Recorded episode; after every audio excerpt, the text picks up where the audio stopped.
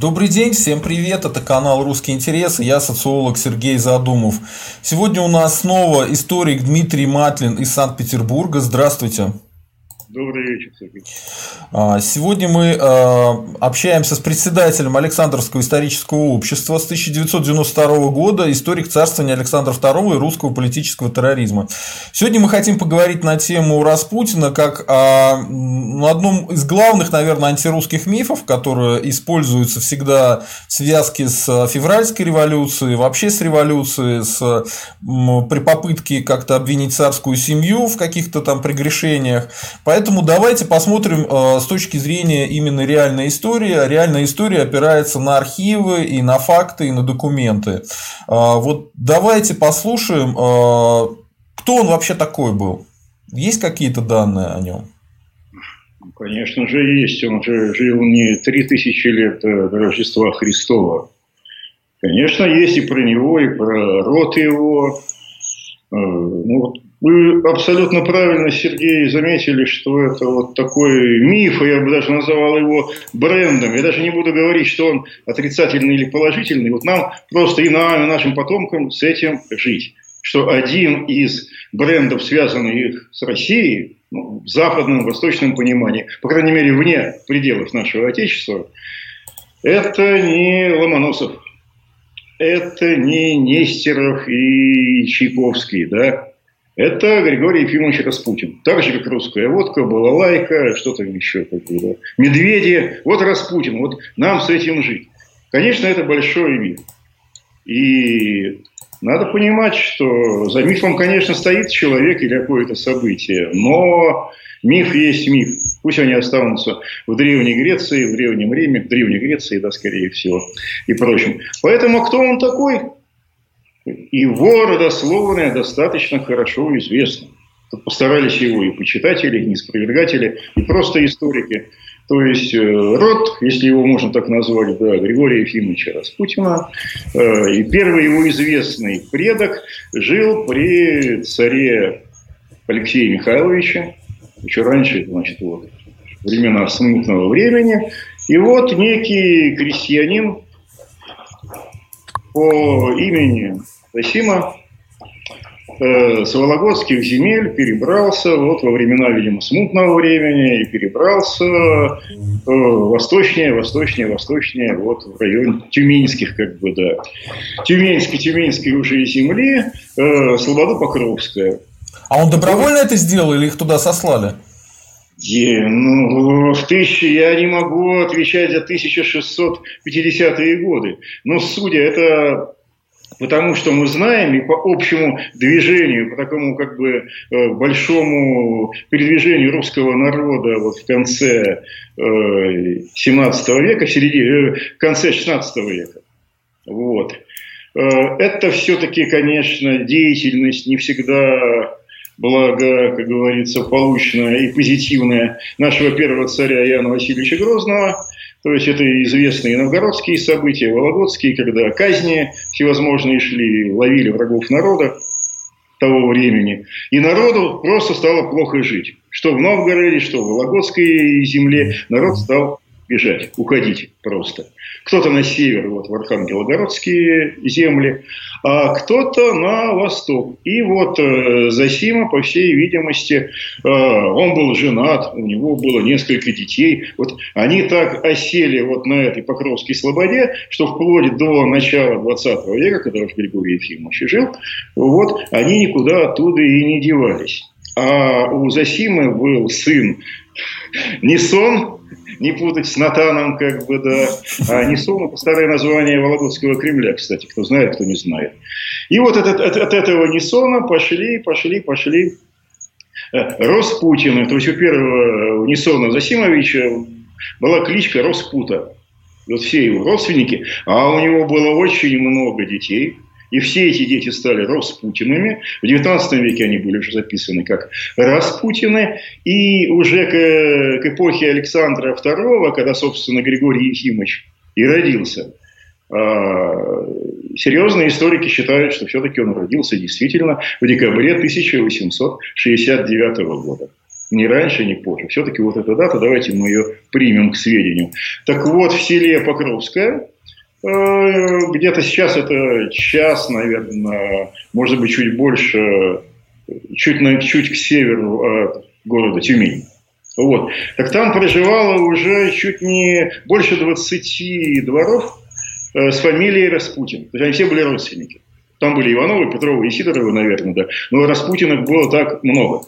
И вот в 1869 году э, у местного имщика Ефима Яковлевича Распутина, да, вот любители искать да, еврея под кроватью сейчас напряглись, наверное, да. Вот э, Ефима Яковлевича Распутина рождается сын Григорий, рождается и называют его, крестят в местной церкви в честь святого Григория Низкого. Так что происхождение его абсолютно понятно. И до 20 с лишним лет, вот он там накурен, 20 лет, гражданин, да, крестьянин Российской империи, кто о нем что знал. И забегая так далеко-далеко вперед, вот в основном все эти мифы, истории, а может что-то там было действительно под собой имело место, все эти истории о его большом э, увлечении дамами, хотя из песни слова не выкинешь, он жизнелюбивый был человек. Вот все эти поклепы насчет хлыстовских бдений и родений, они относятся как раз к первым 20 годам жизни Григория Ефимовича. Молодой человек мог куролесить где угодно, как бы. Тут, э, а было мы... что-то, было хлыстов или не было? Или это поклеп? Э, ну, как вам сказать, было два расследования, но это уже 1903 год, и, по-моему, там 12 когда опять поднимали, вот, э, пытались это все поднять. Это я, мы об этом, мы к этому вернемся еще, наверное. Uh-huh.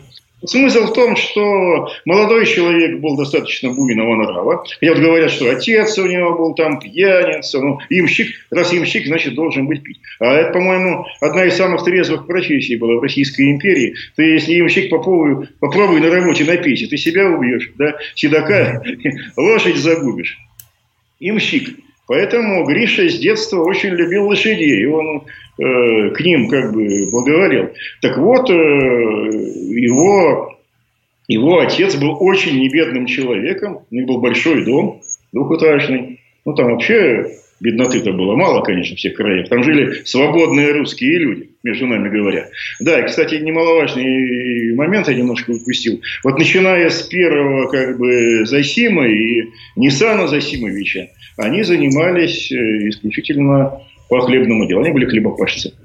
Потому что там край, понятно, варнакский такой, там и всевозможные и мехозаготовки, то есть охотники, золотоискатели. Но Распутины, они были землепашцами. Так а вот очень часто пытаются сказать, что он был конокрадом. Правда ли это или нет? Опять-таки, фактов таких нет, доказанных нет. Может, он и увел какую-нибудь лошадь, а может, не увел, как бы. Но, опять-таки, это 1800 э, где-то 90-е э, годы, может быть, как конец, конец, конец 80-х. Чтобы не наврать, потому что Распутин, ему, видимо, эта жизнь просто правильная, неправильная в селе Покровское, она обрыдла между нами говоря. Я вот в 18 году посетил проездом, значит, это место. Ну, не хочу ничего плохого сказать, но если бы я там жил, наверное, лет 150, я бы, наверное, тоже уехал. Сейчас точно бы уехал. Достаточно скучная местность, как бы никакого продвижения, плоская, как блин. Деревня, большая, большая деревня, село, там церковь была построена, кстати, при помощи Григория Ефимовича. Человек 20 с лишним лет начинает странствовать. И первое большое странствие – это Верхотурский монастырь. А вот говорят, что он сначала женился, а потом начал странствовать. Интересный, интересный момент. Он ведь женился где? Он же не подзаборную нашел какую-то, да? Угу. Непонятно кого. И не местную уроженку. Он женился, насколько я помню, в 1800, по-моему, 90 году на такой же странице, как и он. Он познакомился а, с... А, все-таки сначала было стра... странствование, нет. а потом женитьба, понятно. Познакомился в каком-то монастыре, может быть, даже в Верхотуре, может быть, нет. Но Верхотуре такой Конечно, центр для Урала и вот той части Сибири очень важный. Не случайно, и, кстати, и при поддержке Григория Ефимовича, больше, конечно, великой княгини Елизаветы Федоровны, в Верхотуре перед революцией построили собор, ну, ну практически соразмерный Исаакиевскому, но немножко поменьше, вот, вот там внутри не успели, конечно, правильно сделать. Вот в честь, э, там были мощи Симеона Верхотурского. Это очень важное святое место. И Григорий Ефимович подвязался, значит, вот там. Притом уже себя ощущая стран... старцем и странником. Хотя старцу, как я говорю, еще возраста Христа даже не было. Дальнейшие, а почему дальнейшие... он, а почему он так э, себя начал ощущать? Э, что за ним какие-то э, чудеса случались или озарения или что? Потому что я помню, он вроде писал, что у него какие-то начали озарения появляться, он там встречался или как-то чувствовал что-то, вот что-то такое было, да? Или вы? Я последней инстанции, но мне представляется, что просто молодому парню стало скучно, к, к ямщицкому труду его не тянуло, к хлебопашеству, наверное, тоже. Да, и наверняка тоже православие, официальное православие не всем давало удовлетворение в того времени, да, своих духовных э, каких-то поисков, особенно у молодых людей. Мы же не знаем, с кем он там встречался. Да, и были всевозможные секты, всевозможные старцы, всевозможные калики-перехожие, которые, значит, вот, э, он наверняка их мог с ними встречаться где-то и видеть. И молодой человек, да, начинает ходить по монастырям. Но точно не милостыню просить. Он взыскует Христа, как он всегда об этом говорил. Таких было много.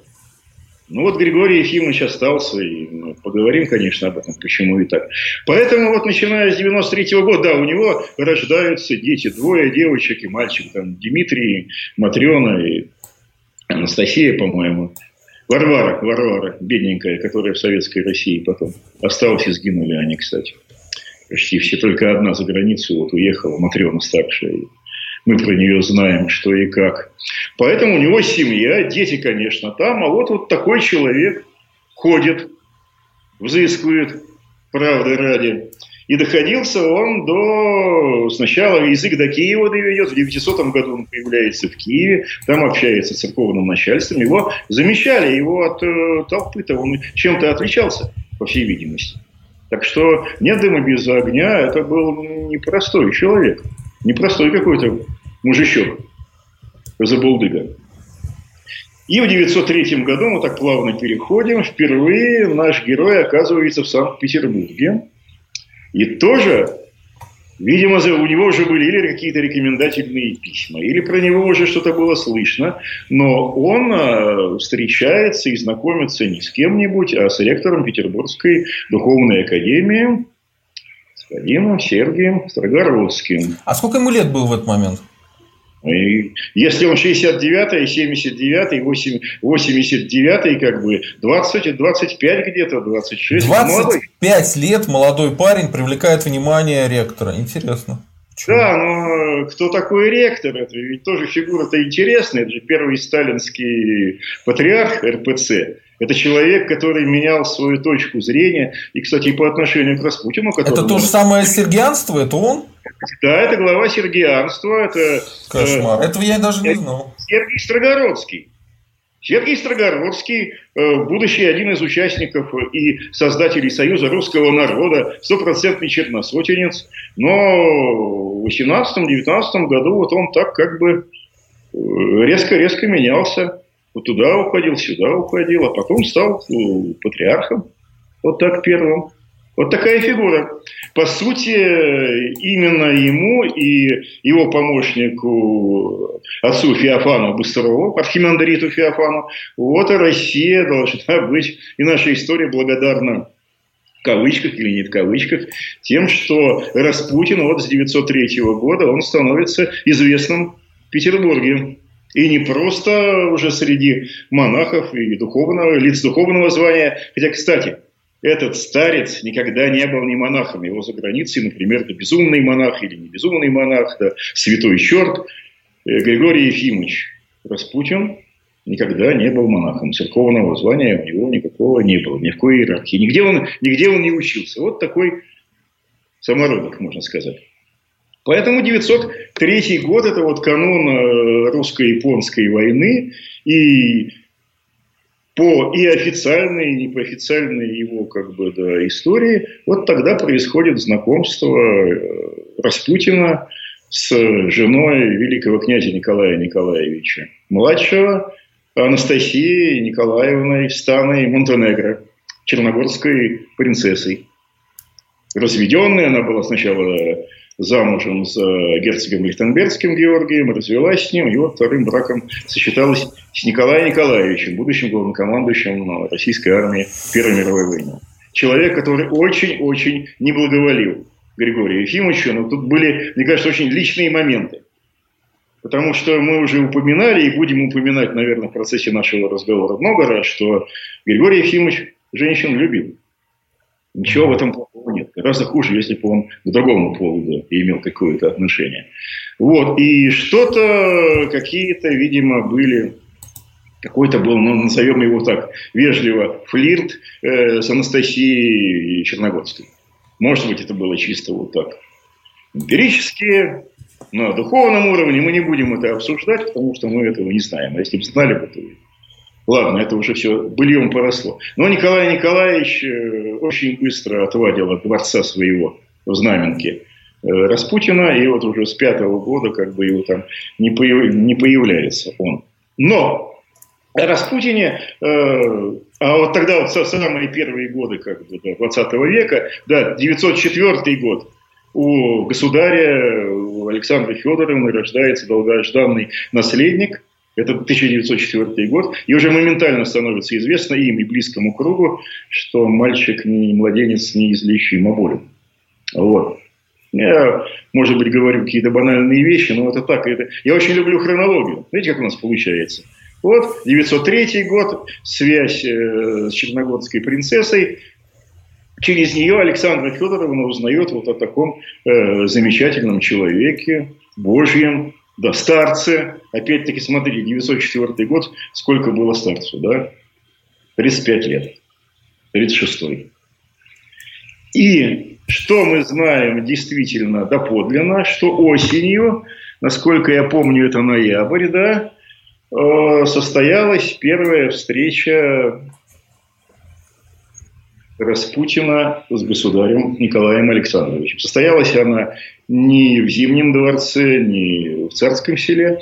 Э, состоялась она, кстати, в Знаменском дворце вот посредством черногорской принцессы Анастасии. И записи в дневнике, где государь называет его по имени, это Божьего человека Григория, вот где они познакомились.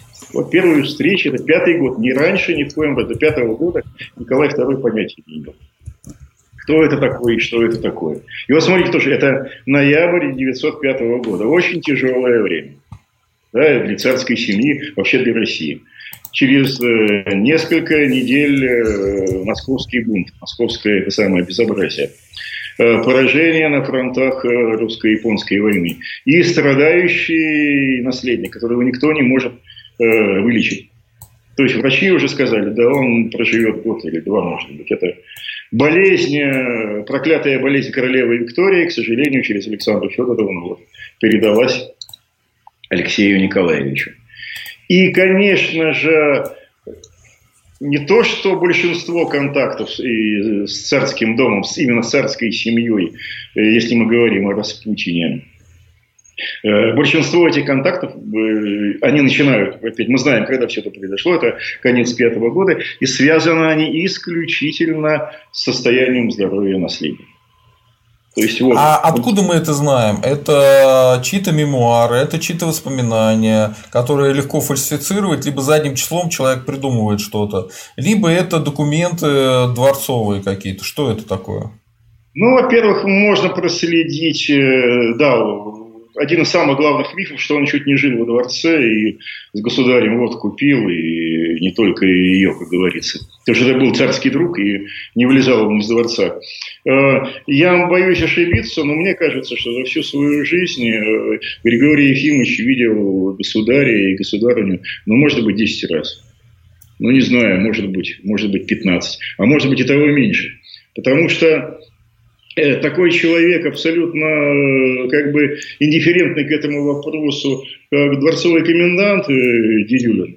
Он считал, что это дело царской семьи, как бы, да, что вот какой-то человек, который помогает вроде как бы наследнику. Он говорит о том, что очень редко, раз в месяц, а иногда раз в два месяца появлялся. Да и то чаще всего не во дворце, а в доме Фрейлины Вырубовой. Ну, это, кстати, недалеко от Александровского дворца в Царском селе находится этот домик. Он сохранился, кстати, сейчас. Вот. И ничего, никаких, никаких, безобразий, никаких безобразий не было. А то, что...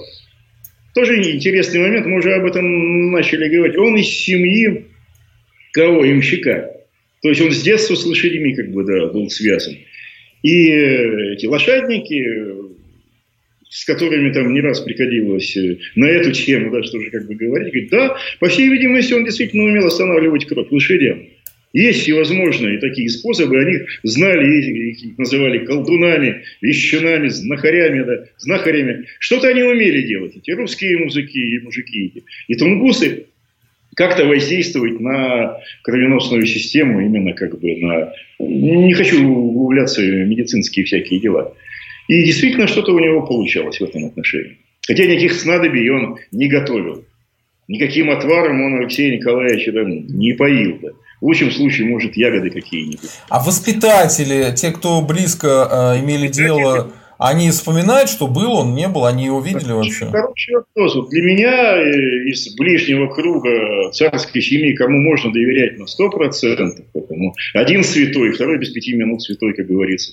Это Жильяр и э, Евгений Боткин. Угу. Да, да, да. Говорил, что я вообще за все время, он, он же воспитатель именно цесаревича. Uh-huh. Но я видел его один раз только, просто один раз. Хотя с Алексеем Николаевичем я каждый день да. занимался. Uh-huh. Вот просто. Я видел его один раз на коротке, и то он заходил явно не к царским детям. А, наверное, может быть, дворцовому коменданту или еще кому-то. Вот, Жильяр. И второй, конечно, это Боткин который говорит, что когда еще он мог говорить и писать, это сохранились его Э, письменные свидетельства, письмо какое-то по поводу Распутина. Э, мне кажется, что это уже связано э, с тем временем, когда Распутина не было в живых. Это, это один большой миф. Но что такое Распутин? Но обществу нужен был какой-то черный жупел вот такой. Если бы не было бы Распутина, я был бы на его месте. Ну, точно. Я же врач, нахожусь здесь постоянно. И царским домом как бы близко не связан. Ну, значит, Боткин это темные силы. Не было бы Боткина, был бы еще Дмитрий Трепов. Да. Вот Трепов умер от разрыва сердца да, в пятом году. Тоже действительно близкий друг и честный, честный царедворец. Насколько царедворец ему. Ну, пытались тоже напраслину на министра императорского двора Фрида Рикса возводить, да, на почтенного старика, Новоейкова. А здесь вот мужик, ну, мы немножко уклонились от темы. Так что вот 905 э, год э, – это время знакомства как бы. И, конечно же, очень многим действительно людям высшего света, и не только, и церковной иерархии, которой Григорий Ефимович не принадлежал от слова совсем, это все не понравилось. И вот уже в 1906 году через Святейший Синод поднимается тема о расследовании дела о хлыстовстве Григория Распутина. Новых. Кстати, почему новых? Именно в шестом году вот не сохранилось никаких э, материалов, скорее всего, их не было. А о царских подарках, э, собственно, Распутину. Вроде ему там рубашку подарили, там, или сапоги еще дарили. Он денег точно от царской семьи не брал. Но в шестом году, а это как раз вот, те первые, как бы, ну не, не скажу опыты, первые его контакты и, э, с наследником, э, он попросил, э, написал прошение на высочайшее имя, и оно сохранилось, о том, чтобы к его фамилии Распутин э, добавить новых, объясняя это тем, что в его деревне, на родине, где он, собственно, живет, он же не всегда был в Петербурге, там очень много Распутинов и Григорий, так как почта и все такие дела, чтобы не было никакой путаницы, возможно ли ему получить такую приставку. Николай II сделал такое благодеяние, которое ему ничего не стоило. Но вот откуда появился Распутин Новых. И это только с 906 года мы можем это доказать. А так хлыстовство вот, было доказано как-то вот после этого? Э, пятый, шестой год Распутин в Петербурге. Его видели как бы в царском селе. Кому-то это очень не понравилось. Более того, э, интрига Николая Николаевича младшего и его жены Анастасии, вот она будирует э, момент, а давайте-ка мы поищем скелеты в шкафу. И обращаются в Тобольскую консисторию с требованием произвести следствие по поводу холстовских безобразий Григория Ефимовича которые, естественно, если и имели место, да, то это 1890-е годы. Опять-таки, то, о чем мы говорили. И вот начинается, представлять, где Петербург, где Тобольск, где Тюмень. Вот это все, интернета никакого нету. То есть, и оказалось, что на него написал донос местный священник, с которым у него были какие-то, видимо, сложные, сложные отношения. Вот по этому доносу Ох, э, пошла проверка, даже избу его обыскали. Но, собственно, ничего не нашли. Единственное, дело большое, оно сохранилось, и опять-таки, любой исследователь, извините, не исследователь, любой дурак может с ним ознакомиться, он в Томске, э, в Тюмени, в Тюменском э, архиве хранится, к нему часто обращаются, очень. Там очень много всяких показаний, но квинтэссенция всего этого, то, что вы видели пару раз, как он из бани выходил с молодыми женщинами, распаренными. Притом тот же Григорий Ефимович пишет, что да, в бане он был, но он уснул. И с бабами он не мылся. Они его разбудили, он вышел первый, а не второй. То есть вот такие интимные подробности. Но деревня, баня.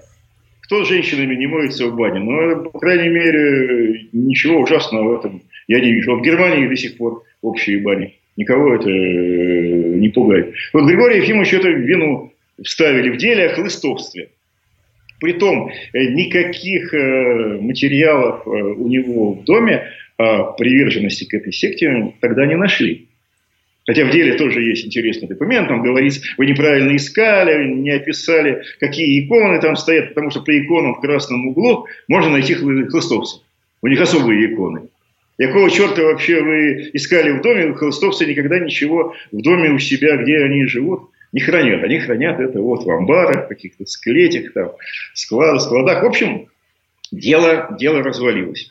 Но оно есть. Вот э, любой к нему может, как говорится, обратиться. У меня вопрос такой. Вы знаете вот эту историю его общения с Элидором? И то, что Элидор, а, по крайней мере, есть такая версия, есть такой Александр Каминский, жижист, он говорит, что э, Илидор этот самый э, был, видимо, введен Григорием Распутиным в заблуждение, что у того хорошая связь с царской семьей и что он может сделать большую карьеру. И этот Элидор ввязался в какую-то э, авантюру, он начал ругаться с церковным начальством, а, а за него никто не заступился, потому что Григорий Распутин э, либо он не был связан никак с царской семьей, либо он им ничего про него, про Элидора не говорил. И поэтому в какой-то момент Элидор э, перенастроился на Распутина и стал вот против него вот эти все вещи, обвинения выдвигать, ругаться страшно и так далее. Вы с этой историей знакомы?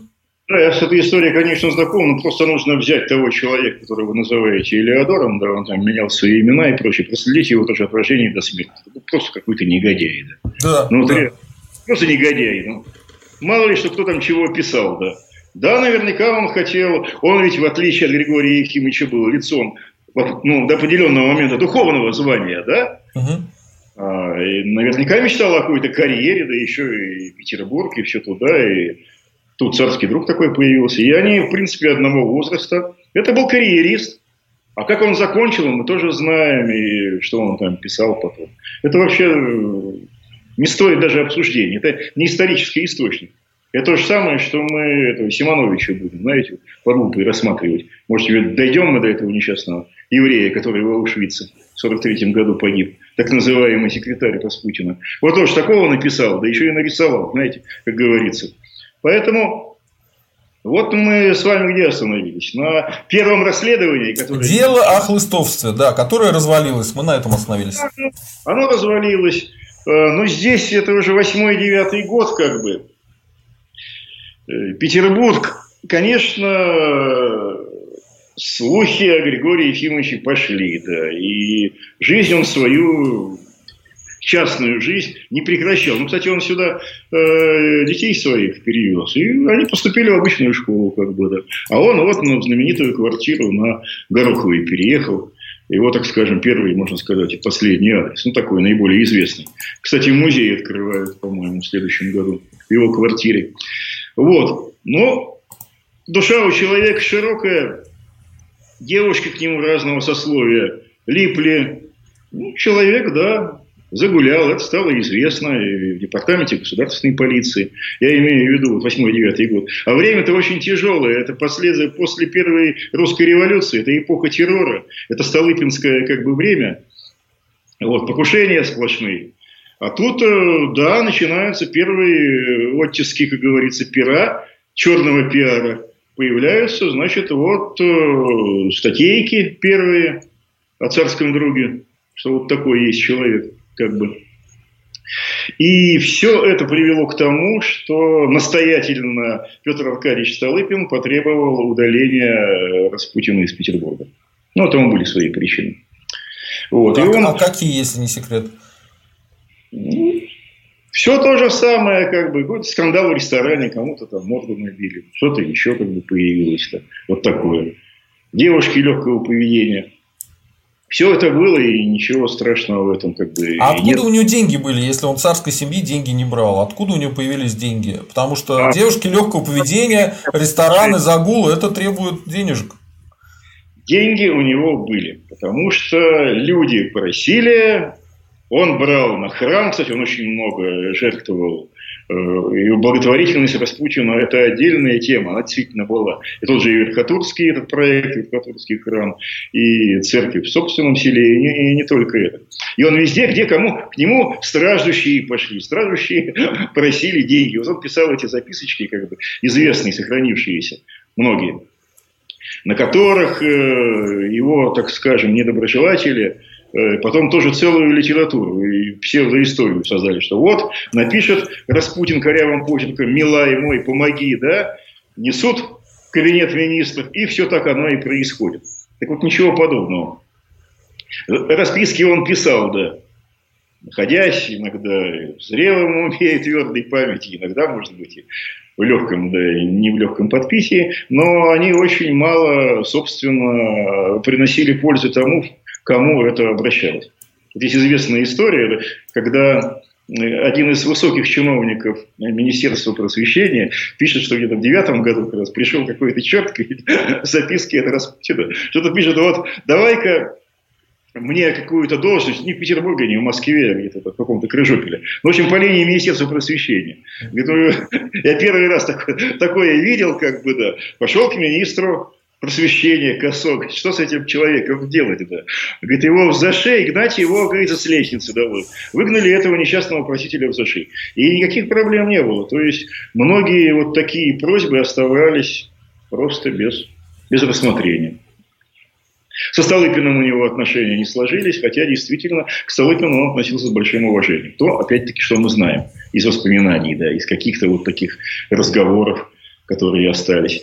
Но Столыпин с ним общаться ни в коем разе не хотел. Другое дело, когда произошло ужасное покушение на Аптекарском острове, а это Когда погибли, э, по, э, погибли люди, и, по-моему, у дочери оторвало ноги у, у Столыпина. Там несчастье да, было, да. Девочки ноги практически оторвало. И она все, и должны были ампутировать э, конечности, и она не должна была ходить. Ее вылечили. Понятно, что не Григорий Ефимович ее вылечил, но Григорий Ефимович истово молился за детей Столыпина. Об этом и государь знал, и об этом Петр Аркадьевич узнал, и просил передать Григорию Ефимовичу свою благодарность. Это так. Но девушку подняли. И она погибла, конечно, в революционную эту смуту, как бы, да, но вышла замуж, успела выйти замуж. И вся эта история достаточно известна. Э, очень много инсинуаций по поводу, конечно, отношений Столыпина и Распутина. Вот история о том, что он предчувствовал смерть Петра Аркадьевича. Нет, ну это так, но я думаю, ни один Григорий Ефимович и сам Петр Аркадьевич знал, что ему жить не сто лет. И, конечно, где-то говорил и Григорий Ефимович, что да, вот смерть за ним ходит. И в Киеве они встретились буквально за несколько дней до гибели. Это тоже потом Распутину приписали в минус, что он чуть не в заговоре против Петра Аркадьевича состоял. Ну, такая глупость. Он был в Киеве в 2011 году. Кстати, там он познакомился со своим так называемым будущим секретарем. Ароном Симоновичем. Он хорошее дело ему сделал. Сыну Симоновича бился в подучие, у него была эта болезнь, что называли пляска святого Вита. Вот он его вылечил. И тот жил долго и счастливо, этот человек. В Либерию потом уехал. Большой друг был Советского Союза, а вот сам Симонович погиб. Будучи выданный французами в Париже в 42 году или в 43 погиб в Аушвице, в Освенциме. Вот такая история тоже. Но и так называемым секретарем он стал вот только после 11 года и, скорее всего, где-то году в 13 даже, может быть, в начале Первой мировой войны, когда очень-очень много денег стало тоже а давайте, давайте поставим вот как бы э, акцент на этом.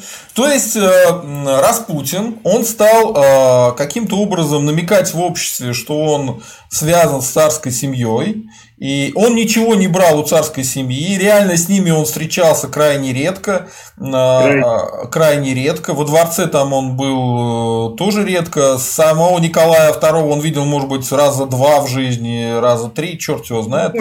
Больше, да, может больше, может меньше, мы не знаем. Ну, примерно так, то есть такой уровень общения. И он начал это все продавать публике, что вот он э, знаком с царской семьей, он вхож, и через него стали пытаться делать всякие там бакшиш, дела. Ну и плюс он, еще был как бы святой человек, помогал людям, помогал храмам. И, соответственно, он все это ну, совмещал одно с другим, типа на храм а, могу помочь устроить, вот как-то все. Ну, то есть он стал таким авантюристом, да? авантюристом. Поэтому, да, жучки появились, жучки, очень много жучков, которые просто его и обкрадывали раз. И нашими, и вашим. Те же самые, господи боже мой, те же самые фамилии, они известны. И князь Андронников, представитель, так скажем. Это тот самый, тот самый э, человек, который потом э, его дети стали вот эти андро, Андроников, да, который выступал, известный рассказчик советский. Это вот эта история? Нет, ну это тот род, но у него тот род, детей да. не было, потому что он был гомосексуалистом. Гомосексуалистом, да. да. Вот. Вот те люди, которые, фамилии, которые на слуху, вот они вокруг держались. А вот с 13 -го года, когда там уже действительно, ну, приличные деньги были у Григория Ефимовича. Вот там Аронович, э, Аронович, прости господи, Симонович, да. Вот. Э, мы еще упускаем тот момент, что Григорий Ефимович э, в 11 году а помимо того, что произошла вот эта страшная беда со Столыпиным, там же была большая ругань уже в самом высоком церковном э, руководстве с ним. Там дело чуть не до драки дошло. Вот, опять-таки, очень сильно возмутилось церковное начальство и потребовало и удаления в очередной раз из Петербурга Григория Ефимовича. И куда же он едет? Он поехал в Иерусалим. Он был на Святой Земле, то есть его путешествие это вот как раз, насколько я помню, конец 11 или 12 год. Он сборник э, своих мыслей опубликовал, да. Их два вышло, один во время Первой мировой войны, другой несколько как бы пораньше. Тоже апологеты Григория Ефимовича смотрят на эти брошюры как на второе Евангелие. Это, конечно же, не так. Первое, а он их вообще мог сам написать? Или это кто-то за него написал? Воспоминания его, собственно, о поездках, о хождениях, как говорится, за три моря. И поехал-то он туда, естественно, не сам, а потому что к 11 году очень хорошо работала что? Служба Императорского православного палестинского общества. То есть можно было за три копейки, грубо говоря, доехать до Святой Земли и там пожить и приложиться к всем святыням и прочее, прочее. А дальше, помимо вот этих только двух сборников, э, уже появляются всевозможные апокрифы, о которых можно говорить там несколько часов, которые тоже как бы якобы видение Григория Ефимовича о будущем. Я не имею в виду революцию, там, убийство царской семьи и прочее. Как он видит будущее? С одной стороны, прочитаешь, когда не знаю, в трезвом уме и твердой памяти Григория Ефимовича э, явились летающие лягушки, бабочки, коршуны, страшные звери, кабака, э, который появится из-за человеческой алхимии, как э, будут наступать на землю пустыни. Я пустыню-то он один раз, наверное, в жизни и видел, я понимаю, на святой земле. где такой песок. Это его, видимо, серьезно вдохновило. Может, человеку это по пьяному, ну, как говорится, образу поведения что-то приснилось. Что мы это будем разбирать? Разбирать это можно. Все есть, опубликовано, напечатано. Мои мысли, э, размышления. Вторая книга, скорее всего, конечно, там э, литературный редактор там работал очень четко. Кто это был, э, Симонович или еще какой-нибудь там записывается, мы, наверное, никуда не узнаем. Ну, этим надо глубоко заниматься. Я так серьезно не копал. Но Григорий Ефимович очень неплохо устроился. А тут же еще великие юбилеи. 12-й год, 13-й, 300 лет дома Романовых. Ну вот, дети царские подрастают. Кстати, девочки его очень любили. И это действительно исторический факт, что они носили на груди его маленького ладонку с его фотографией, с его портретиком, да. С них и сняли их потом 18 году в Екатеринбурге. Но... А это не фейк? Это как проверить, что это было реально? Опись э, этой комиссии, как бы, да. Это все есть. Так оно и есть, почему, почему нет. Они относились к нему, наверное, им казался добрый дедушка такой, который тоже там дарит им какие-то э, леденцы, пирожки, ягоды приносят, да, из самой там, из, из Сибири. Ну и девочкам-то сколько лет было. Они ничего плохого о нем не знали. И более того, Александра Федоровна и государь, да та же Вырубова, никогда его не видели э, в состоянии легкого там, и нелегкого алкогольного опьянения. Но это было. Он сам говорил, да, я грешный человек, я взыскаю, правда ради. Но мы тут забыли еще упомянуть такой момент, когда прыгаем тоже все. Как лекция получается у нас несколько спутанная. И было второе дело. Было второе дело на основе первого. Его инициировали, по-моему, это был тоже уже там седьмой, девятый год. Опять по хлыстовским делам. И ничего, ничего. Потом расследование инициировала уже слуги народа. Государственная дума. Вот. Вот Государственной Думе Российской империи. А какой это год? Какой это год был? 512. 12 год. Угу. Да, запрос э, депутатов Государственной Думы, обер-прокурора Святейшего Синода Саблеру, которого называли ставленником Распутина Григория Ефимовича, расследовать это дело. Опять пошла писать губерния, брат то же самое. То же самое, ну еще что можно было найти? Ну, нашли те же самые истории посещения им ресторанов, бань, встреч, как говорится, с девушкой по вызову. Ну, что было, то было. Департамент полиции работал очень неплохо. Но Что-то ничего... я не вижу здесь никакого уголовного преступления. Какого уголовного преступления? Ну, понятно, легкое моральное осуждение можно высказать Григорию Ефимовичу. Все-таки он был не вдовый еще. Но жена у него жила в Покровском. А с дочками и сыном он жил в Петербурге, вот в этой трехкомнатной квартире. Где он все это успевал делать, конечно другое дело. Но более того, Тобольский архиепископ, который курировал уже это собственное дело, э, когда оно закончилось, закончилось, ну, по-моему, ну да, вот где-то в 2013 году, э, замечательную резолюцию поставил. И она сохранилась. Кто такой Григорий Ефимович? Христианин, ищущий правды Христовой. Ну, я могу там два-три слова выбросить, но это то, что э, Тобольское церковное начальство как бы в Петербург доложило. Разобрали, ну, ищет, ищет правды Христовой. То, что они знали именно о Тобольске, о его жизни вот там понятно по Петербургу, по Москве, по Киеву. Там тут еще ведь какая есть проблема, скажем так, юридическая. Ну, как вы к нему пристанете, что он себя плохо ведет для монаха, если он не монах? Как вы к нему пристанете, если ну, он не священник, да. и, и он не священник? Соответственно, просто человек, который интересуется Божьими делами, ищет Бога, а, но никаким э, сектам не принадлежит, что проверено двумя этими самыми. И каким-то образом он встречается там с царской семьей, потому что он им кажется интересным крестьянином, и плюс что-то там вроде бы по поводу ребенка, может да, может нет, ну, что-то есть. Что очень немного. Например, самое то, что объявляют чудом, и об этом говорится как о чуде, как он спас цесаревич, как спас цесаревича, находясь в Покровском. Цесаревич умирает, у него э, приступ гемофилии, Врачи говорят, что надо готовить уже как бы протокол и манифест о кончине цесаревича. Э, императрица или она посылает телеграмму, или телеграмма приходит день в день из Покровского, да, она тоже сохранилась, эта телеграмма, что по молитвам твоим дано будет тебе, маленький будет жив, и мальчик на следующий день ему становится лучше, об этом, извините, не желтая пресса пишет, об этом э, упоминает и тот же лейт-медик э, Евгений Боткин. Это так.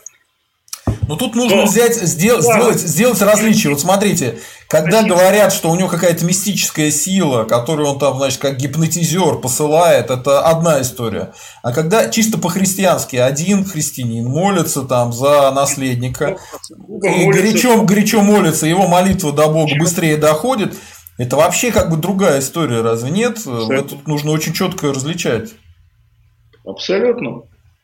Как в истории там за спичками Партонину, да, у которого лошадь украли. Там тоже мы можем это доказать или не можем. Мы не можем сказать, что этого в принципе не было. Мы не можем утверждать, что так не было на самом деле. Вот это. Понятно. Поэтому случай был, но связан ли он лично, или это совпадение, или действительно сила молитвы. Каждый понимает и верит по-своему. Но преступлений чисто э, в сектантских этих делах, ну, если они и были, это не доказано. То и другое недоказуемо, да, как говорил один персонаж тоже. Вот, это все 13 год. Ну вот э, Григорий Ефимович разгулялся, конечно, в эти сытные 13 и 14 начало 14 -го. Вот он широко стал себя вести. Натура широкая. Ну и, конечно, кому это понравится. Ну, что дальше? Ну, вот увидел, появлялись вот чудовища, кабаки эти. Да. А тут э, что, что? Август 14-го. Да, еще такой момент, о нем нельзя не упомянуть. Доподлинно известно, что Николай II и Александр Федоровна так или иначе имели разговор или советовались, ну, назовем советовались в кавычках, да, с, с Путиным по поводу кризиса 1912 года, Балканский кризис. Потому что Россия стояла на пяти шагах от мировой войны. То есть, если она тогда вступилась бы за Болгарию, Сербию и Грецию против Турции, ну, непонятно бы, что бы. Первая мировая началась бы, наверное, еще раньше. Вот. И из самых э, различных источников известно, что такой разговор как бы был, и он повлиял на решение государя как бы спустить дело на тормозах. То есть два года мира еще. Ну, можно занести это в копилку положительных дел Григория Ефимовича или нет, решайте сами. Но вот такой момент был. Ну, какие-нибудь вопросы давайте я передохну. Давайте, давайте я, вам дам передохнуть. Вот наши зрители очень много вопросов задают. И а, вот один из наших а, один из наших спонсоров, Дмитрий Сканисбергу, пишет, преступлений, конечно, нет, но на святости крест. А, хочу просто сказать вам, ребята, почитайте про Иисуса Христа.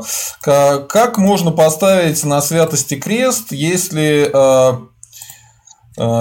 пили вино, апостолы, да, а, общались в том числе и с блудницами.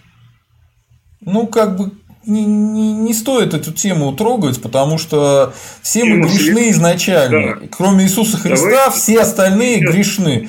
Поэтому это лучше тему не трогать. Исходя из тех знаний, тех документов, которые у нас есть э, на 2021 год. Например, их там еще 10-15 лет назад их было гораздо меньше.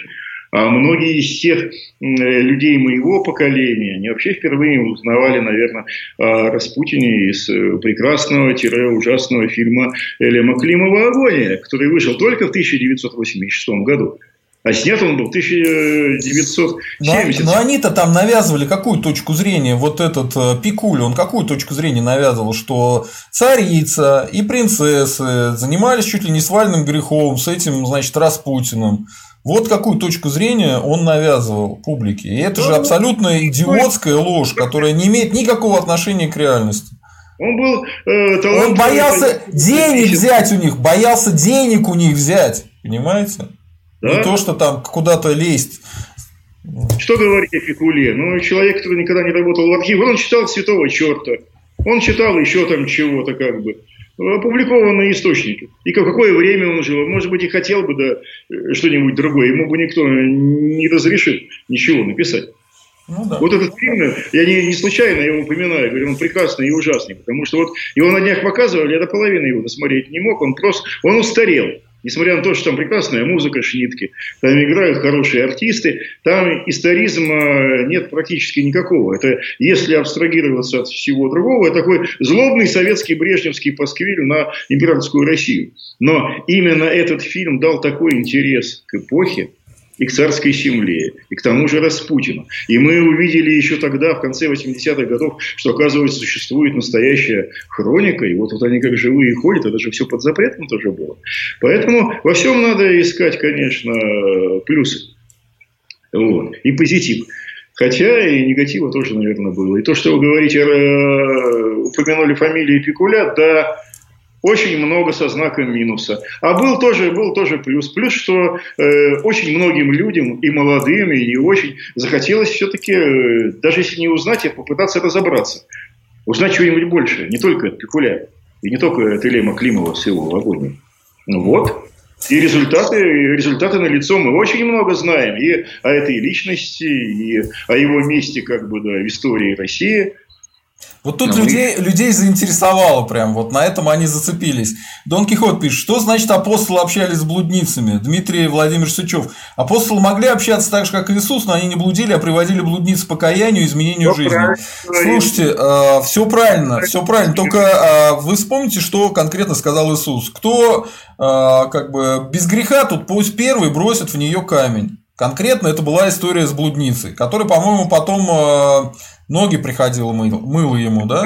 Образ Марии Магдалины. Да, да, да. Это образ Марии Магдалины. Так что общались они по-любому. Никак э, мимо Марии Магдалины пройти нельзя было, невозможно.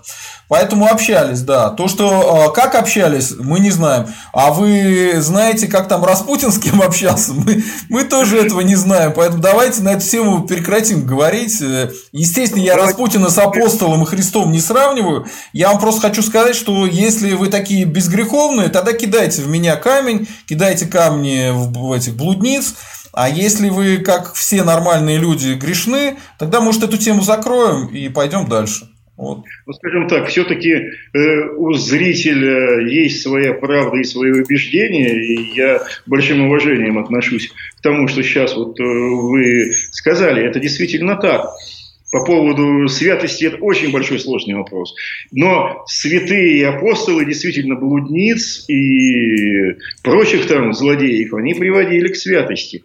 Григорий Ефимович Тут все-таки две стороны медали. Было и то, и другое. Была, например, э, Мария Евгеньевна Головина, старая дева, поклонница Распутина, жила она долго, очень долго, в конце 50-х, чуть не в 60-е годы во Франции умерла. Вот, она о нем писала именно как о святом, она видела его только с этой стороны. Вот. Ну, вот. Старая дева. А, этого... а какие-нибудь проститутки не оставили воспоминания, что он с ними делал? институтки точно не оставили. А вот.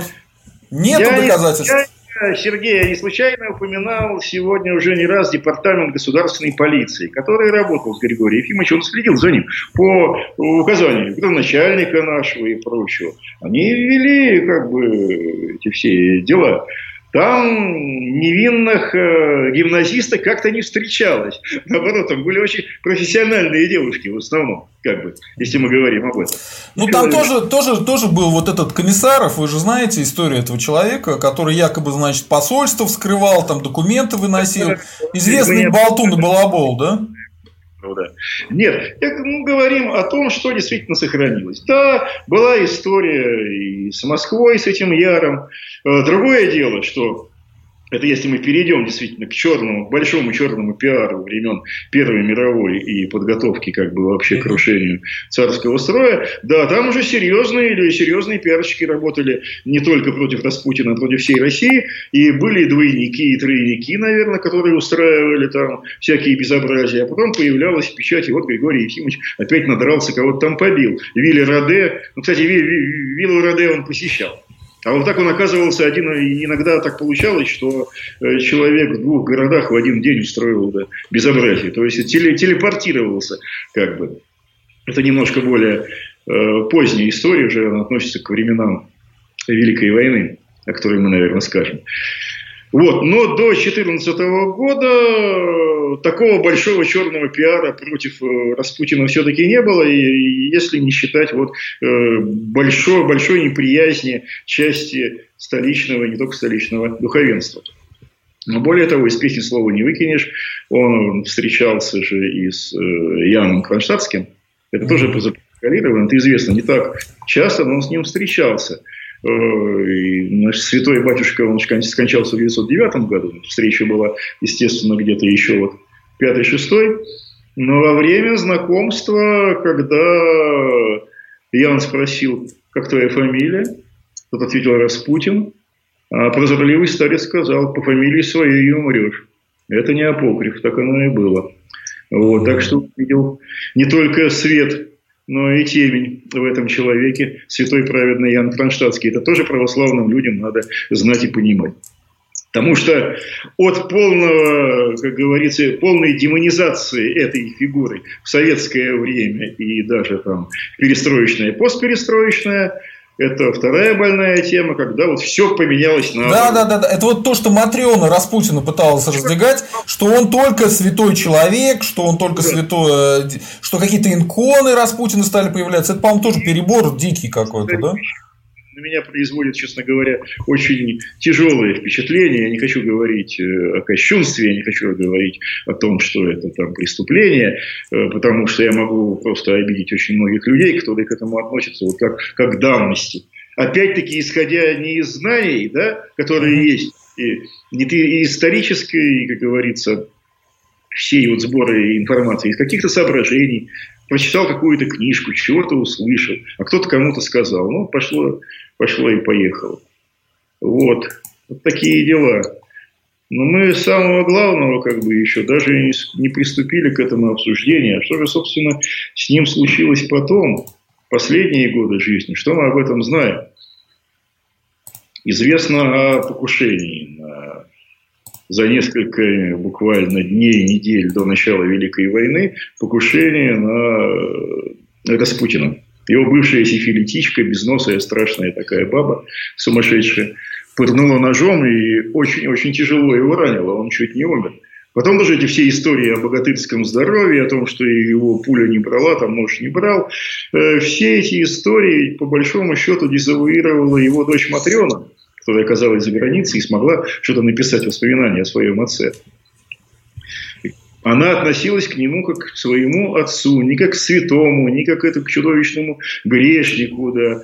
а пыталась э, и по крайнему своему разумению, все-таки она гимназию в Петербурге закончила, вот сказать, что, что было, а что не было. И то, что папа никогда не был богатырского здоровья, он часто болел, он чуть не умер в 2014 году от э, всех этих дел. И то, что женщины, да, конечно, были, наверное, да, но тоже это не табу, понимаете, и не гарем.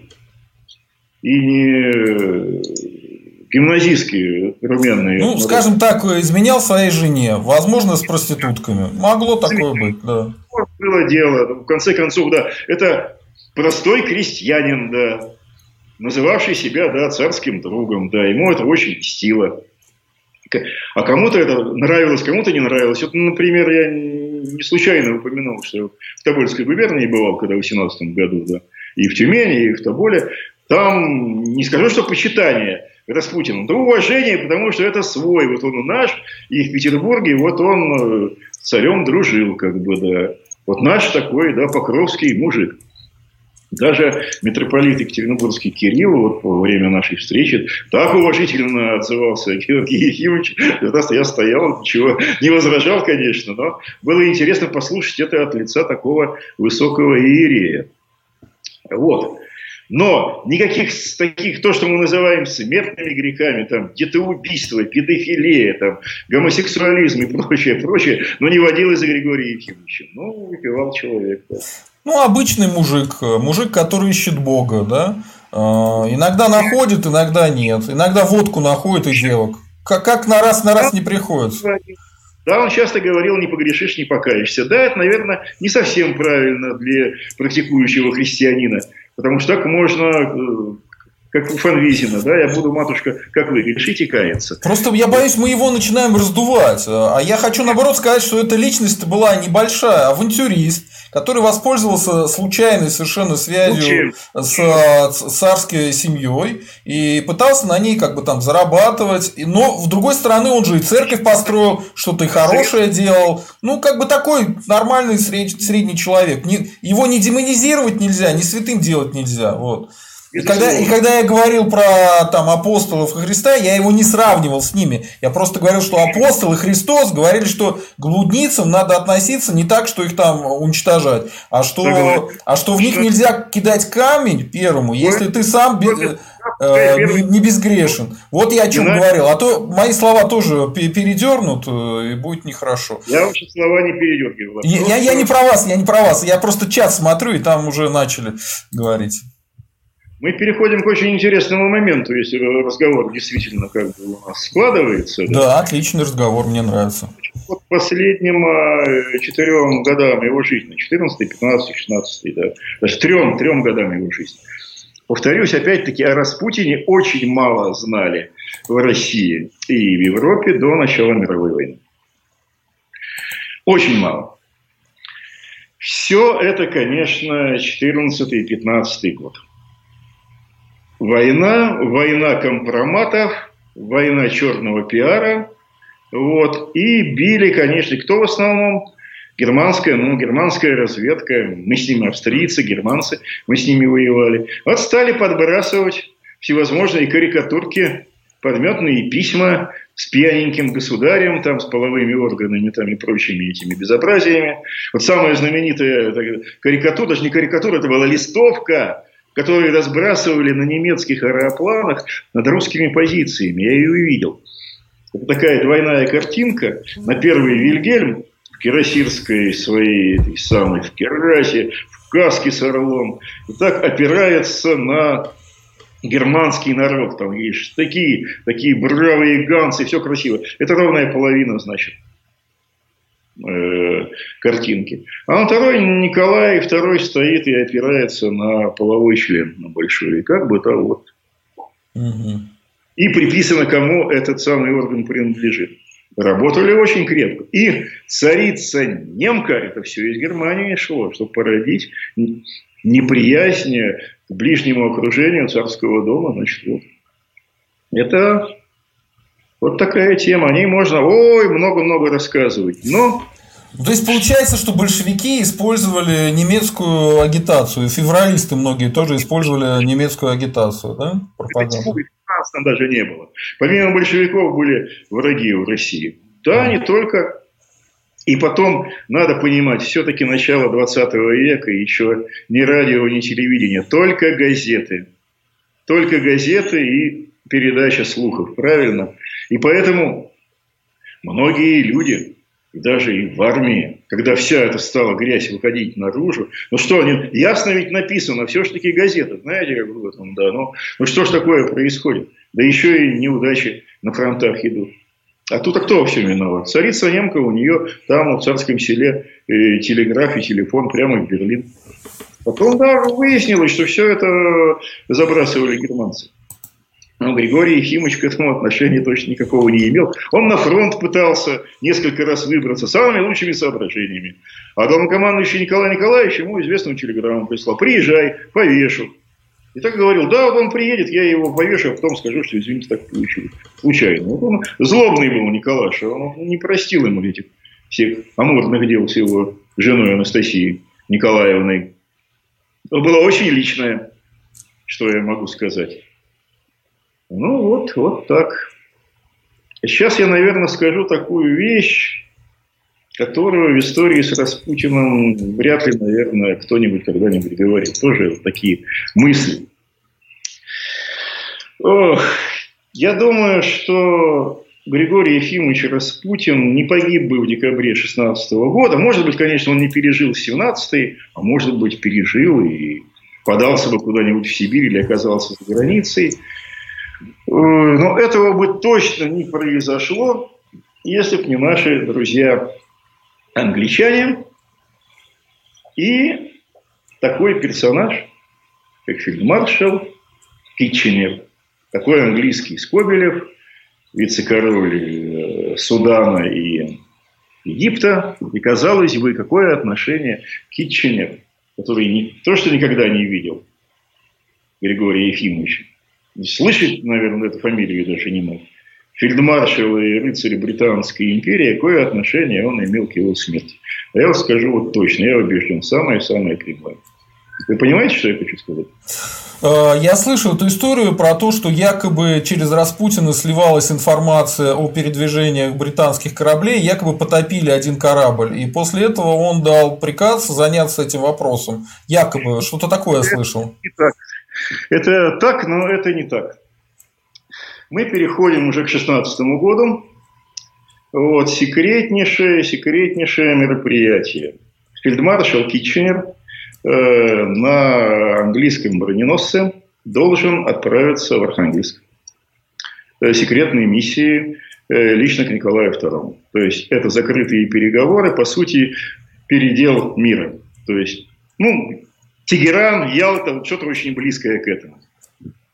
Об этом не знал никто, кроме первого лорда Адмиралтейства, короля. Я даже не знаю, может быть, Квин Мэри была не в курсе этих событий. Но то, что Китченер в июне 2016 э, года прибудет секретной миссии в Петербург, знал государь и, естественно, по всей видимости, супруга Александра Федоровна. Кстати, может быть и нет. Этого мы тоже никогда, наверное, не узнаем. И что происходит 6, да, с 5 на 6 июня 1916 года Крейсер выходит, значит, из Ирландии. Он погибает. Взрыв.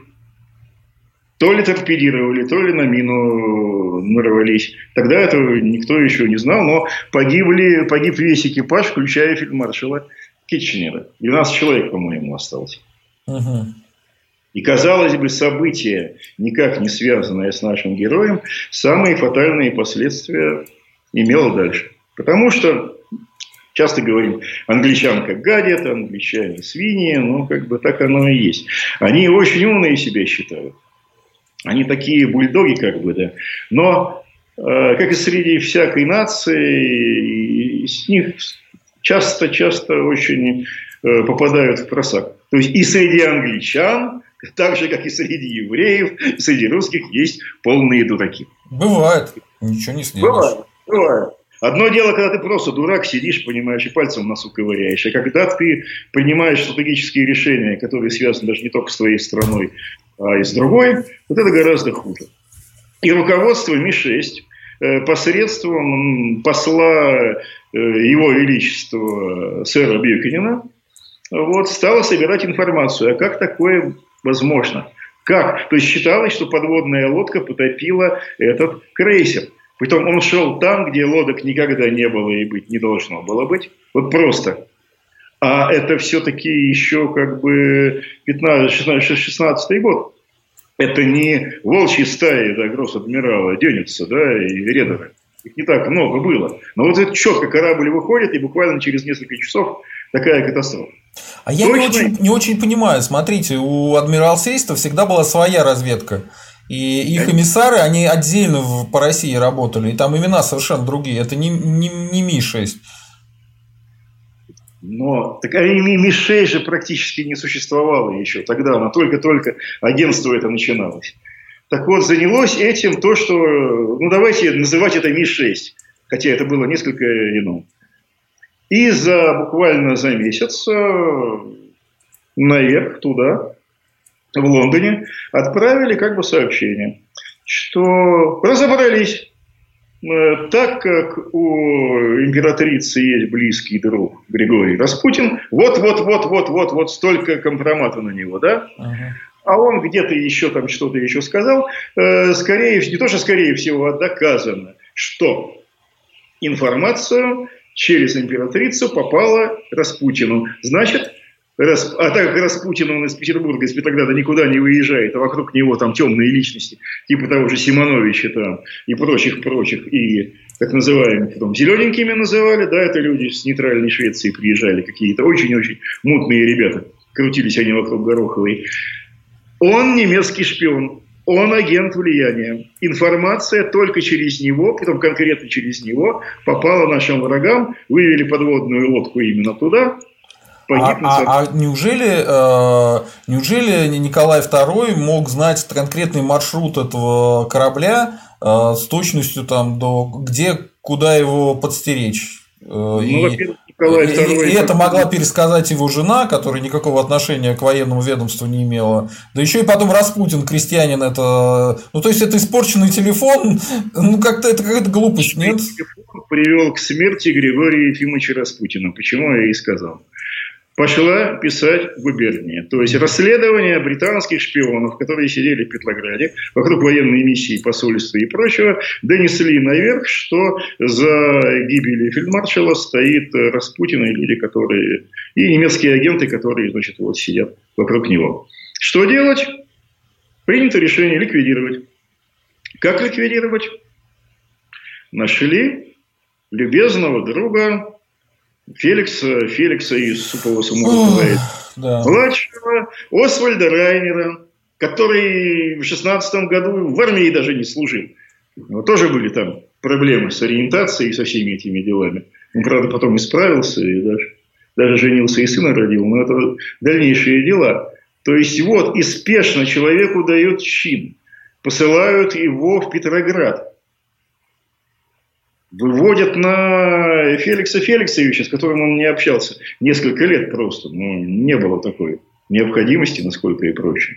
И вот так возникает история с э, мойкой, с дворцом, вот, который находится в 150 метрах от э, того помещения, где мы с вами сейчас разговариваем. А как Мои... туда Пуришкевич затесался, и как туда затесался один из э, родственников царя?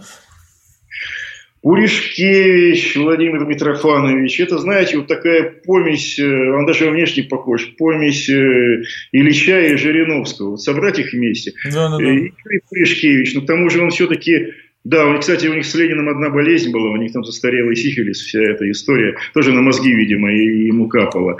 Но он, с другой стороны, он такой честный, беззаветный патриот, он тоже монархист-черносотенец, депутат. Горлан такой главарь, которому, который очень много делает для помощи фронту. Это известная история с его поездом, где, собственно, он с доктором Лазавертом, то есть еще с одним участником, да, и там и познакомился. Вот. Э, а дальше как по нотам. Здесь, в этом, э, в этом аспекте этой трагической истории, надо верить и Пуришкевичу и Юсупову. Ну, я имею в виду два их этих мемуара. Первый, кстати, появился Пуришкевич. Он тут умер буквально в следующем году. Вот вышла эта книжка, и нет Пуришкевича. А на Пуришкевича после его знаменитой речи в Государственной Думе выходит Феликс Юсупов и говорит, что вот он нашел человека и рассказывает ему о том, что они замыслили. А они, англичанин там не упоминается, но он уже живет в гостинице «Астория», буквально в двух шагах от э, дворца Феликса. Там еще есть один человек. Это я ведь тоже не сказки и не сны вам рассказываю. Это я об этом знал уже где-то ну, лет 10. Так они же признались. Есть э, данные, что Миша есть, открыл архивы и рассказал, что их агент это сделал. Это, это, это уже никакая не конспирология, они сами признались об этом. Вот легко нагуглить информацию, она на английском есть. Знаем об этом еще больше. Ну, например, 20 лет назад ничего про Освальда Райнера известно не было. И о том, что он находился здесь, и, и письма и шофера, который тоже был агент английской разведки, и телеграмма, которая сейчас тоже опубликована по поводу того, что да, у нас все получилось не так, как хотелось, но все-таки получилось. Англичанин, появляется англичанин, который и финансирует, и организует это дело, потому что ну, где человека убивать. Да, можно его там было где-то подыскать, э, на той же, на Гороховой, не знаю. Но решили сделать это тихо келейно, вот, э, под прикрытием Э, дворца на мойке. Это что мы если говорим о Пуришкевиче. Вот, вот такой человек, горящий, как бы, да. Правда, у него, сразу скажу, очень плохое было зрение. У него было ужасное зрение, он практически был слепой, ничего не видел. Да.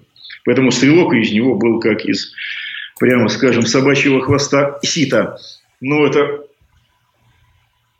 дальнейшая как бы история, хотя многие знают, что там действительно происходило потом в подвале на на мойке. Это то, что касается, касается Пулешкевича. Вот известный день, когда он выступил с речью, бросимся в ноги государю, и то, что Распутин темные силы, что они опасны сейчас, более опасны для истории, для государства российского, чем Лжедмитрий, известны эти слова, они запротоколированы. Вот в тот же день состоялась встреча с молодым Феликсом Феликсовичем Юсуповым. Где-то незадолго до этого тоже еще один говорун э, думский, но, кстати, он не был в английском заговоре, у него другие были как бы там поползновения. Это господин Меляков тоже, используя германскую дезинформацию, опубликованную в желтой прессе, ну, не скрывал Это вот он говорил глупость или измена, это вот та самая речь, да? измена. Но то, на, на чем он основывал свою зажигательную речь, которая стала известна во всем мире – это опубликованная германо-австрийская дезинформация. Но к заговору против несчастного Григория Ефимовича он не имел никакого отношения. Знаете, я имею в виду Мелякова. Дмитрий Павлович, очень интересная фигура. Да, смогли они его туда, конечно, заманить. И сейчас понятно почему. Потому что стали известны и дневники Дмитрия Павловича, которые он вел уже после этих событий, на миграции их вел. Вот. Там история, конечно, была... Он сознательно пошел на это. Э, ну, во-первых, весь негатив, который о Распутине, значит, вот шоу он видел, он тоже, он тоже был молодой человек достаточно, он принимал это во многом за чистую монету, но здесь был очень-очень еще один очень личный момент. Э, Дмитрий Павлович Э, внук царя-освободителя, э, был влюблен в великую книжную Ольгу Николаевну, и она к нему относилась с глубокой симпатией. Надо сказать, что это же как бы они очень, очень близкие родственники. То есть Николая II дядя Павел, а у Павла родился Дмитрий Павлович. Это как бы двоюродный, двоюродный брат государя, но который годился ему в дети. Он был моложе его там на 20 лет практически, да? Вот. И Дмитрий Павлович с детства так получилось, э, он практически вырос э, в семье Николая II. Сначала Сергей Александрович Елизавета Федоровна, дядя и тетя Сергей Александрович погиб в пятом году. Вот Дмитрия, блестящего коногвардейца, берут в царский дворец буквально, как бы. И вот пестуют его, и э, начали зарождаться такие чувства нежные э, между Ольгой и Дмитрием Павловичем. Ну и вот, правда это или нет, э, мне сложно все-таки сказать. Думаю, что большая доля вероятности в этом есть. Что Дмитрий, э, что Григорий Ефимович где-то что-то или выработал, или императрица наговорил на великого князя. Что он вот, гей, да? Ну, это, вот, это, вот этого нет это все э, желтые источники. Нет, что э, Ольге нужен другой муж, и что вот, а этот такой, значит, вот, и ля-ля-ля-ля-ля. И опять-таки близкий родственник все-таки, там больше кровная, кров, кровная эта связь и кровосмешение. Ничего по поводу геев, э, да мне кажется, что Григорий Ефимович не сильно в этих вопросах разбирался, он по другой был, как говорится, совсем тематике. Угу. Ну, что-то такое или Э, наговорили на Дмитрия Павловича. Или Дмитрий Павлович услышал такую информацию, но он считал, что его действительно вот э, помолвка и брак с Ольгой распался из-за этого. А то, что еще... у него якобы невеста была, которая тоже... И... Какая у него была невеста? Да там не было такой истории. Хорошо, все. Это все вот э, буквально история, которая происходила в течение полугода. Полугода. Mm-hmm до 14 А потом 14 год война уже началась, Дмитрий на фронт поехал, как бы, Георгиевский получил. Вот, то есть у него, при, конечно, было очень серьезное предубеждение против старца. И он принимал участие э, в этих декабрьских событиях. На его машине отвезли труп э, Распутина и бросили его под лед Малой Невы. Ну, мы опять немножко убегаем. Да, там была неприкосновенность этого автомобиля, потому что флажок великого князя Гюйс с орлом э, на императорском стандарте э, был на его машине. Он там был. Но э, личное участие в убийстве он не принимал. Кстати, очень много нагадило Дмитрию Павловичу в его посмертной судьбе в истории с Распутиным – Э, уже в 60-е и 70-е годы никто иная, как э, дочка Антона Ивановича Деникина, Мария Антоновна. Деникина Грей. Я, кстати, ее два раза даже видел, и, э, и в городе, в славном городе Париже. Было давно еще, конец 80-х годов, очень пожилая дама. Меня этот вопрос и Романовых, и Распутина интересовал. И первый, кстати, от кого я услышал историю, ну, да, да вот контрольный выстрел произвел Дмитрий, даже не контрольный, э, в спину с большого расстояния. Дмитрий был стрелок замечательный. То есть э, Пулешкевич пишет то, то, что он убил Распутина, это, конечно, не так. Юсупов пишет свою версию, э, Дмитрий э, Пулешкевич прикрывал великого князя и все взял на себя, а смертельный выстрел нанес Дмитрий Павлович. Это вот Марина Грей, везде, где только могла, она это озвучивала. И Дмитрий Павлович, помимо из участников, стал еще и убийцей Григория Ефимовича. А это не так. И об этом мы узнали, опять-таки, тоже вот в связи последние там 10, наверное, лет, так как были опубликованы материалы, собственно, вскрытия тела, тоже забегаем, что-то забегаем вперед. И выяснилось, что выстрела было три. Один в спину с близкого расстояния, второй в бок еще с большего близкого расстояния. А контрольный выстрел в лоб. И если первые были из пистолетов типа Браунинг, кстати, Пуришкевич пишет, что он стрелял с большого расстояния уже на улице, когда отравленный, дважды пристреленный Распутин бежал там по направлению... Это полный бред. Полный бред. А? Это полный бред. Учитывая, это что он был слепой и вообще... Он был слепой. Револьвер, он пишет, что у него был Саваш, это детская такая штука, это, дикий-то гражданский такой пистолетик, ну, револьверчик, да типа Виладога. Так вот, доказано абсолютно, что Григорий Ефимович получил третий контрольный выстрел в лоб из стабильного оружия английских офицеров, шестизарядного револьвера Вебли, который был только у Освальда Райнера, который находился в Юсуповском дворце с шофером и контролировал всю эту ситуацию. Потому что, как оказалось, на Феликса Феликс действительно был вот такой человек, да раз, разносторонней ориентации, очень такой как бы тонкий, вот, э, женственный, и дело он, собственно, совершить не смог. Но пытались они отравить Григория Ефимовича. Все об этом знают. Но тоже до сих пор неизвестно, было яд в пирожных или нет. Да, скорее всего, его все-таки не было. Да, он стрельнул в спину Григория Ефимовича из своего браунинга. Ранил человека практически смертельно. Второй выстрел в живот, кровью истек. Ну, а третий вот. Англичанин дело закончил. И тут же удалился. Поэтому ни один из участников... Да, Дмитрий Павлович в этот момент находился на втором этаже Исупского дворца. Он об этом... Да, давайте, давайте акценты расставим. Вот смотрите, а? давайте акценты расставим. Смотрите, какая история. Когда говорят, что якобы отравили Распутина, да? А. Я почему так прыгаю с э, Америки в Европу? Потому что я считаю, что все-таки нас слушают и смотрят люди, которые представляют каноническую версию, что происходило как бы э, вот в декабре на мойке. Поэтому мы детали уже какие-то. Нет, я, я, я просто хочу, чтобы вот этот весь миф вышибить из башки у людей. Потому что, когда говорят, что его отравили, потом в него стреляли, потом его убили гирькой какой-то, а, а утонул он все равно только в проруби, потому что вот он такой, а, значит, э, черт, э, зомби, зомби какой-то, демон. Это все полная чушь собачья. Потому что травили его или нет, неизвестно. Химик, который давал яд, сказали, что он, может, его и не давал потому что он увидел, что что-то не то, э, и якобы мог дать вместо яда что-то другое. Поэтому мы этого не знаем. Мы знаем только одно, что Распутина застрелили. Когда ему контрольный выстрел в голову сделали, он уже не дышал, и никакой воды у него в легких не было. Это полная чушь для дурачков. Не повторяйте, пожалуйста, эту бред. Спасибо. Этого не было, и погиб он в подвале. Действительно, э, история с собакой. Там действительно убили собаку.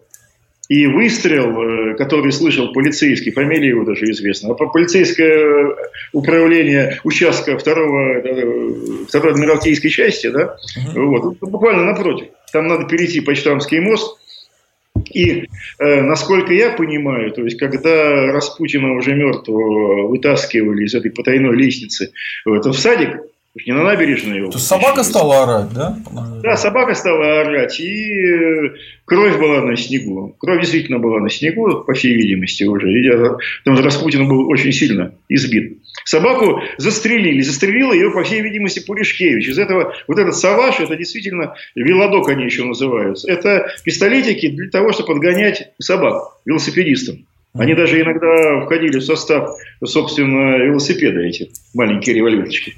Вот он, э, находясь в какой-то дикой экзальтации, да, убил собаку. И, собственно, этот выстрел и слышал э, полицейский, который, значит, подошел и спросил, что здесь происходит. А в этот момент, ну, ему нужно было идти минуты три, наверное, четыре, ну, может быть, три. Достаточно это близко.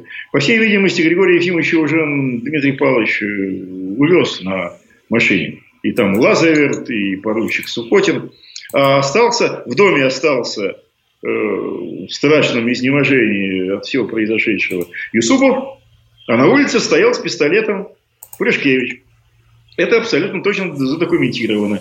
Э, когда к нему подошел полицейский и спросил, э, что здесь произошло, кого-то стрелял. Он говорит, я стрелял, я стрелял в собаку. А в собаку, ну вот собака лежит, все видно.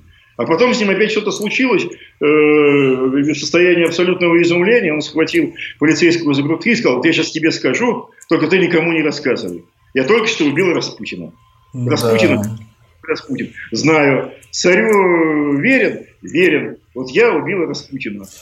Слаб на голову Пуришкевич был всегда, да.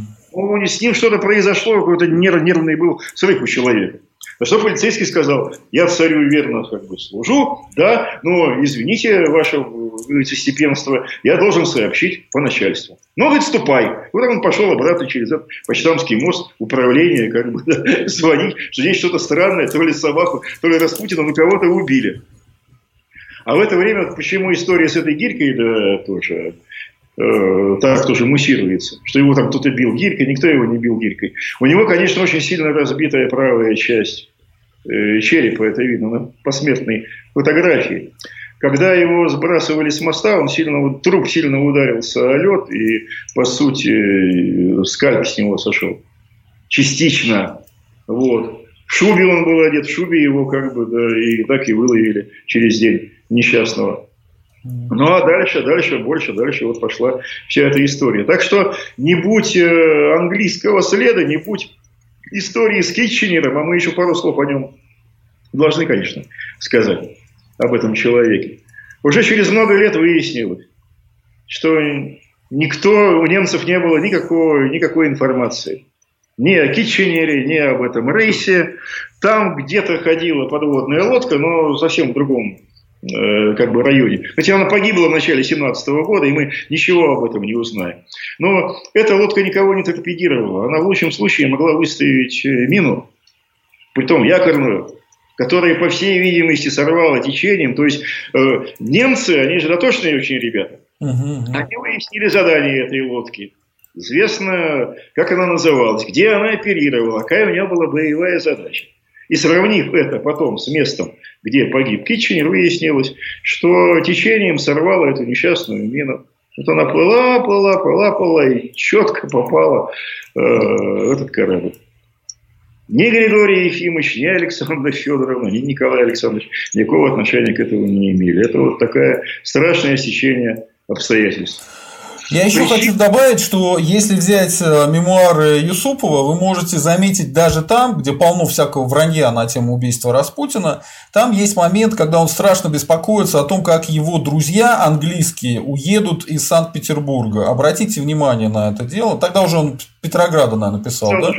Что их все-таки отпустили, что они благополучно ушли. То есть, видимо, эти самые агенты, они свалили сразу же после убийства. Он не называет фамилию, он не называет Он не называет, он не называет фамилии, да. Вы не забывайте другого, что в Анг... вернее, в Петрограде в конце 16 года работала английская миссия, которая занимала целую гостиницу Лондон. И после революции она там еще находилась, вплоть до дела Локарта, этого чекистской этой провокации. Но это уже 18 год. И он общался с англичанами, естественно, самыми разными. Он и Биконина знал, как бы, да. Но это была секретная миссия. Эти ребята сразу, буквально сразу покинули пределы Отечества. Через Финляндию, по-моему, они даже ушли. В Швецию, как бы, да, и все. И это было закрыто-перезакрыто, как бы, и только вот уже в 21 веке появились кое-какие, немножко-немножко, почему я про Ми-6 говорю? Потому что это из архивов Ми-6. Вот таким слабеньким ручейком, но мы знаем, почему погиб Распутин и кто его убил. А так и Феликс Феликсович бы жил своей жизнью. Спокойный, там, неспокойный. Любил он там Распутина, не любил. Кстати, он был с ним знаком, и родители его были знакомы так или иначе. Ну, видели тоже один или два раза. Угу. В царском селе как раз. Ну, пойдем вот. давайте дальше тогда, да? А? Пойдем дальше тогда. Давайте пойдем дальше. А что дальше? Вот, а дальше может... меня интересует следующий момент. Почему э, Николай II не наказал убийц? А очень быстро все выяснилось. А, ну, Дмитрия отправили на фронт. Э, есть еще слухи, очень хотел у вас узнать, правда это или нет, что еще кто-то был из царской семьи, участвовал в этой истории. То ли он знал об этом, то ли это был Николай Николаевич, то ли они просто... Ну, короче говоря, что там был еще кто-то из царской семьи. Или это неправда? Или таких данных нет?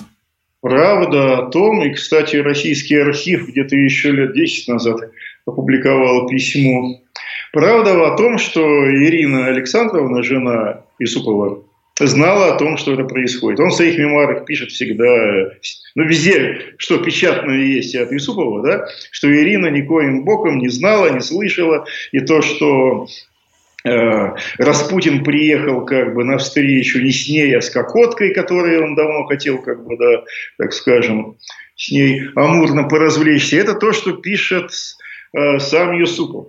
А есть, э, опубликовали письма Юсупова к Ирине, где он упоминает о том, что как бы, да, что они планируют сделать, так говорит, да, молодец, так и надо, как бы.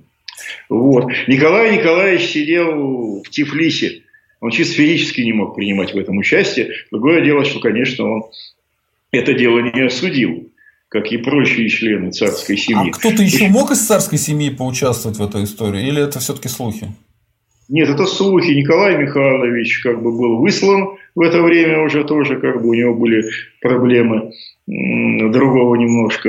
Нет, нет. Дмитрий Павлович э, как в качестве шофера перевозочного средства. У него была машина, и он все это время находился как бы в апартаментах на втором этаже. Хорошо, тогда давайте э, вы объясните мне и нашим зрителям и слушателям подкаста, э, как так случилось, что их серьезно не наказали. Потому что они все равно убили человека. Ну да, он крестьянин он э, никто, но все-таки ну, должна быть какая-то справедливость, законность, почему ничего не произошло. Вы абсолютно правы. Ну, смотрите, его убили 17 декабря. Не сразу стало известно, кто и что. Это все доказать нужно было, как бы, да. Прошла неделя, там Рождество, Новый год, 17-й год, заметьте. Угу. Дело, дело шло. Дело шло. Э, был семейный совет. Уже было известно, как бы, что э, принимал участие в этом деле Дмитрий Павлович. Вот за него очень заступились как бы да, самые ближайшие родственники. Кстати, вот тоже нас смотрят э, не только атеисты, нас смотрят не только монархисты, нас смотрят и православные люди, и практикующие христиане, и православные, да, э, к которым я отношусь не только с глубоким уважением, я сам такой же, как бы. Но в деле с Распутиным имейте в виду, обращаясь к тем, у кого до сих пор какой-то там ореол святости, невинности и прочего-прочего в отношении этого человека, надо знать и хорошо понимать, что когда Распутин погиб, и так к нему негативно относились очень многие люди, очень достойные люди, в чем-то, может быть, задело даже, что сама Елизавета Федоровна, наша великая святая, Алапаевская мученица, поздравляла и пыталась поздать и Дмитрия Павловича, которого она как своего сына, конечно, любила и воспитывала. И с Исуповыми была переписка Елизавета Федоровна Романова. Сестра... Ну, все-таки другие люди из царской семьи были в курсе, и они эту тему разгоняли, да, понятно. Они не принимали участие в убийстве, но знали о нем. Ну, ясненько. Нет, конечно, Елизавета Федоровна не знала, что готовится э, убийство Григория Распутина. Нет, это же, извините, кто руководил этим всем? Руководили этим англичане. Поэтому нет, нет, нет, нет, нет. Это То была... есть постфактум, это знание постфактум. Постфак, постфактум, почему я хочу сказать? Что я хочу повторить, я уже заговариваться немножко начал. Такие люди, как Елизавета Федоровна Романова, наша великая православная святая матушка, да, всероссийская, поддерживала это убийство. Она считала, что Распутин – это враг России, что это темное пятно, то, что он позорит государя и царскую семью. И в целом это было так. Исходя из этого черного пиара, народ и общество видело в этой фигуре, начиная с 2014 года, одно сплошное зло, потому что не было опровержения. Тот же император Э, тот же Синод не выступал с разъяснениями, что Григорий Ефимович не спит с императрицей, да, не с детьми, там, не занимается страшными какими-то делами, не работает на немецкую разведку. Вообще этого не было. А желтая пресса писала каждый день. Поэтому отношение к Распутину последние годы жизни, за исключением, там, я не знаю, 100 или 200 максимум. Еще надо сказать, что была свобода слова и печати в Российской империи. И несмотря на то, что была военная ситуация, можно было бы фитилек-то прикру... фитилек прикрутить. Фитилек-то можно было прикрутить, потому что, но не воспользовались. Военную цензуру хотя бы сделать, и... потому что все это действительно распространялось в основном через газеты, весь этот бред. Через газеты, только через газеты, какие-то письма, письма там все-таки сложнее цензура действовала, как бы, да. Поэтому вы говорите, почему не наказал? Наказали бы. Но ведь мы же в правовом государстве жили, Российской империи. Следствие, на время следствия только на время следствия суд ведь должен был быть. Уголовное дело-то, оно, извините, его э, только закрыло Временное правительство. А, то есть просто а? суд не успел состояться. Их бы Ой, всех наказали. Расследование, расследование на время следствие отправили в свое имение Юсупова, а он только-только... А, а почему под арест, их, под арест их не взять? Домашний арест, они были под домашним арестом. Дмитрий Павлович был под домашним арестом в своем дворце э, у Аничкова моста. Но все-таки это же статья-то убийства. Могли бы пожестче с ними, нет? Ну что значит, что расстреливать Дмитрия Павловича Георгиевского кавалера коногвардейца, внука царя-освободителя. Более того, с ним э, был разговор отца. Павел к нему приехал и перед иконой как бы его матери которая погибла при родах, да, у того же Дмитрия Павловича, да, Александра Георгиевна, потребовала ему сказать всю правду, есть ли у тебя кровь на руках этого человека. Он сказал, нет, крови нет, но я принимал в этом участие. Письмо Дмитрия Павловича 17-го э, начала 18-го, нет, лето 17-го, я буквально недавно его прочел, я, кстати, почерк Дмитрия Павловича хорошо знаю. Это его письмо, не подделка. Вот тогда летом еще, уже находясь э, в Персии, как я понимаю, он говорит, да, и я принял сознательно в этом участие, но вот э, еще раскаяние до конца не пришло. А вот ровно год, 18 год, декабрь 18 года, есть его дневник, и он целую страницу этому посвящает. И здесь мы видим совсем другого человека. Опять-таки он говорит то, что да, на моих руках нет его крови, как бы, да, но то, что мы сделали, это преступление. Если бы я знал и вообще предполагал, что пойдет все так, как пошло, вот, конечно, я бы там никогда бы не был. И, в общем, Дмитрий Павлович уже в 18 году реально, реально серьезно раскаялся. А Юсупов нет. Так я не знаю, было ли там тоже, где, где и как там был Исупов. Это человек себе сделал тоже такой бренд исторический «Я убил Распутина». Был бы жив э, Владимир Митрофанович Пулешкевич, не скончался бы он от тифа да, э, в 19 году. Еще был бы один убийца. Они такие медийные фигуры. Ну, это понятно. Это как с убийством Николая II. Там же тоже да? те, кто говорил, что я стрелял Николая II, по-моему, штук три человека. Яковлев, Медведев и вот этот, как его, господи, Юровский. Юровский. Да, Яровский. Ну, Три человека претендовали да, на то, что они убили. Да. О Яровском совсем не хочется говорить. Да, давайте да? не будем. преступления, оправдывая себя, исходя из патриотических как бы чувств. Но сейчас мы знаем, что не было бы англичанина и не было бы Мишель, никакие патриотические чувства да, ничего бы не сделали. Григорий Ефимович жил бы По крайней ну, мере, тогда, пережил точно. Вы меня успокоили. Тогда следствие продолжалось. Относительная мягкость к ним была, потому что там была царская семья. Но если бы следствие закончилось, был бы суд, возможно, было бы серьезное наказание им за это. Был бы суд, но, извините, Дмитрия Павловича отправляют на Персидский фронт. Надо понимать себе, что это такое. А он Э, человек с детства страдавший легочными и почечными делами, он же и умрет-то в 42 году, да, 50 лет неполных, то я читал письма а чуть не Елизаветы Федоровны или королевы греческой Ольги Константиновны Николая, они пишут, что вы его убиваете. Он там, в Персии, он не выживет. Он и здесь-то как бы уже последнее время не был на фронте, потому что постоянно сидел э, в, этом, в санаториуме. Он задыхался человек. Его это и свет потом в могилу. Вот на этих письмах как раз резолюцию государь поставил, никому не э, разрешено убивать. Так что отправили его совсем не на курорт, где шли боевые действия, где была очень тяжелая как бы обстановка. Но это семья, то есть он глава семьи. Вот Николай II так решил, ни под каким давлением. Он решил, что Дмитрия вот надо удалить, и пускай вот он замаливает там свои грехи. А Или... как проходили ну, похороны, похороны Распутина? Вот этот момент имеет смысл рассказать, наверное, если у вас есть данные на эту тему. Ну, как известно, после того, как тело мыли, оно находилось несколько дней, даже несколько дней ну, мне кажется, больше недели э, в Чесменской богадельне, в церкви Яна Притечи Чесменской богадельни, где в свое, где в свое время была первая панихида в Петербурге по Александру Первому, Александру Благословенному. Это вот такая закрытая, очень-очень царская обитель. Э, Николаевская, как бы Николаевская богадельня для увечных и старых воинов русской армии. Очень красивый храм.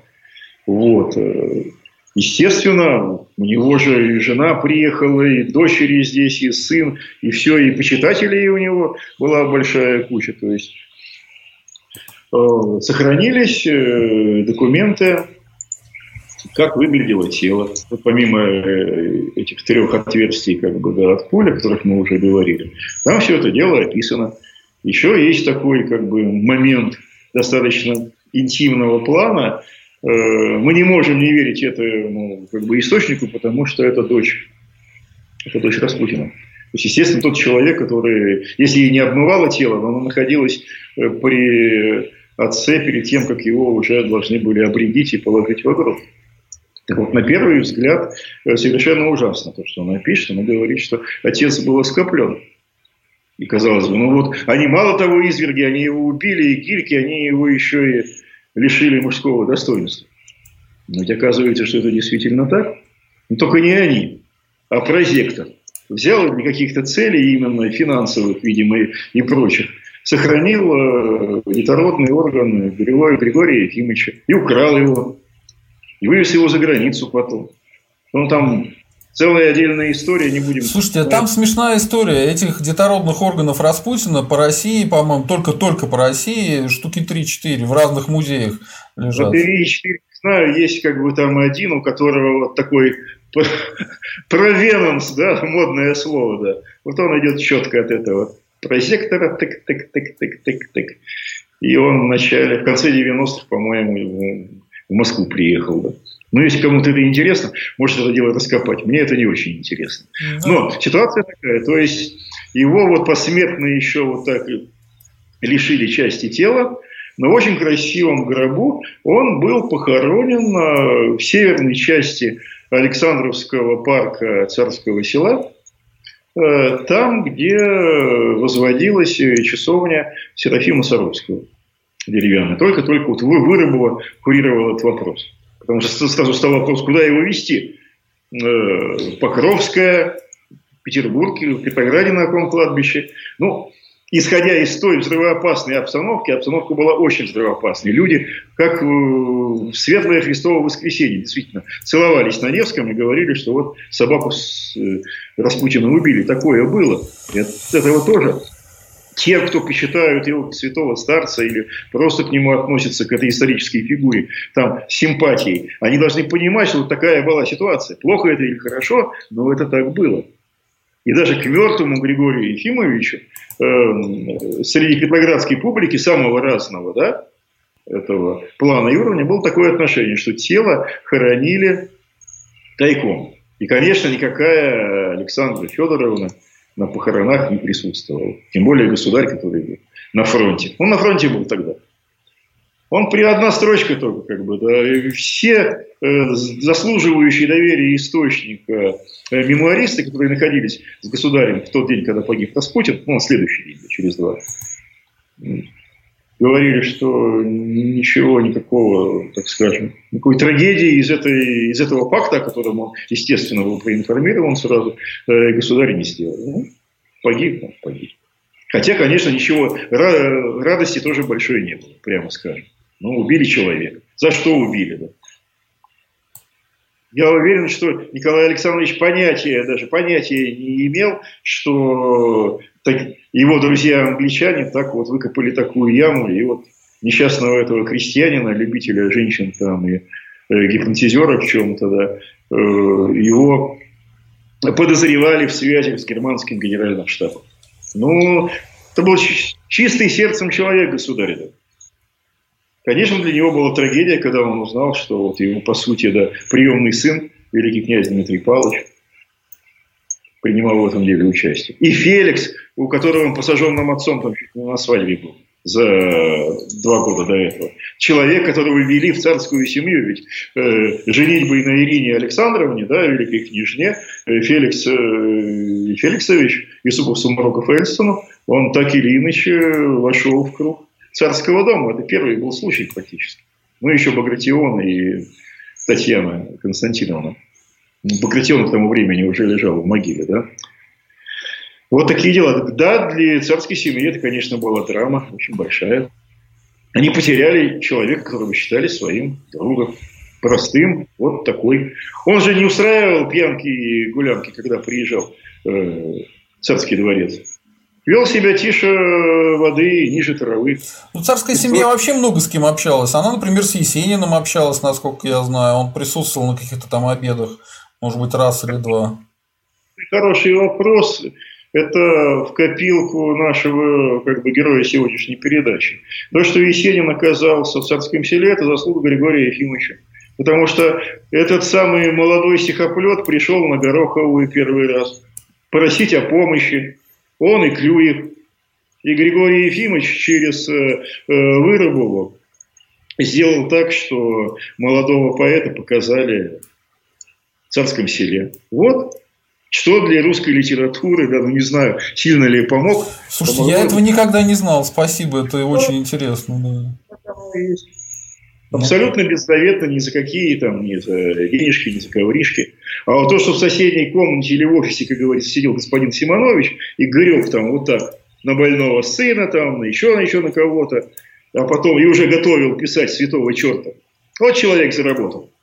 Святого черта, по-моему, только на языке, языке суахили не переиздали там э, в 20 веке.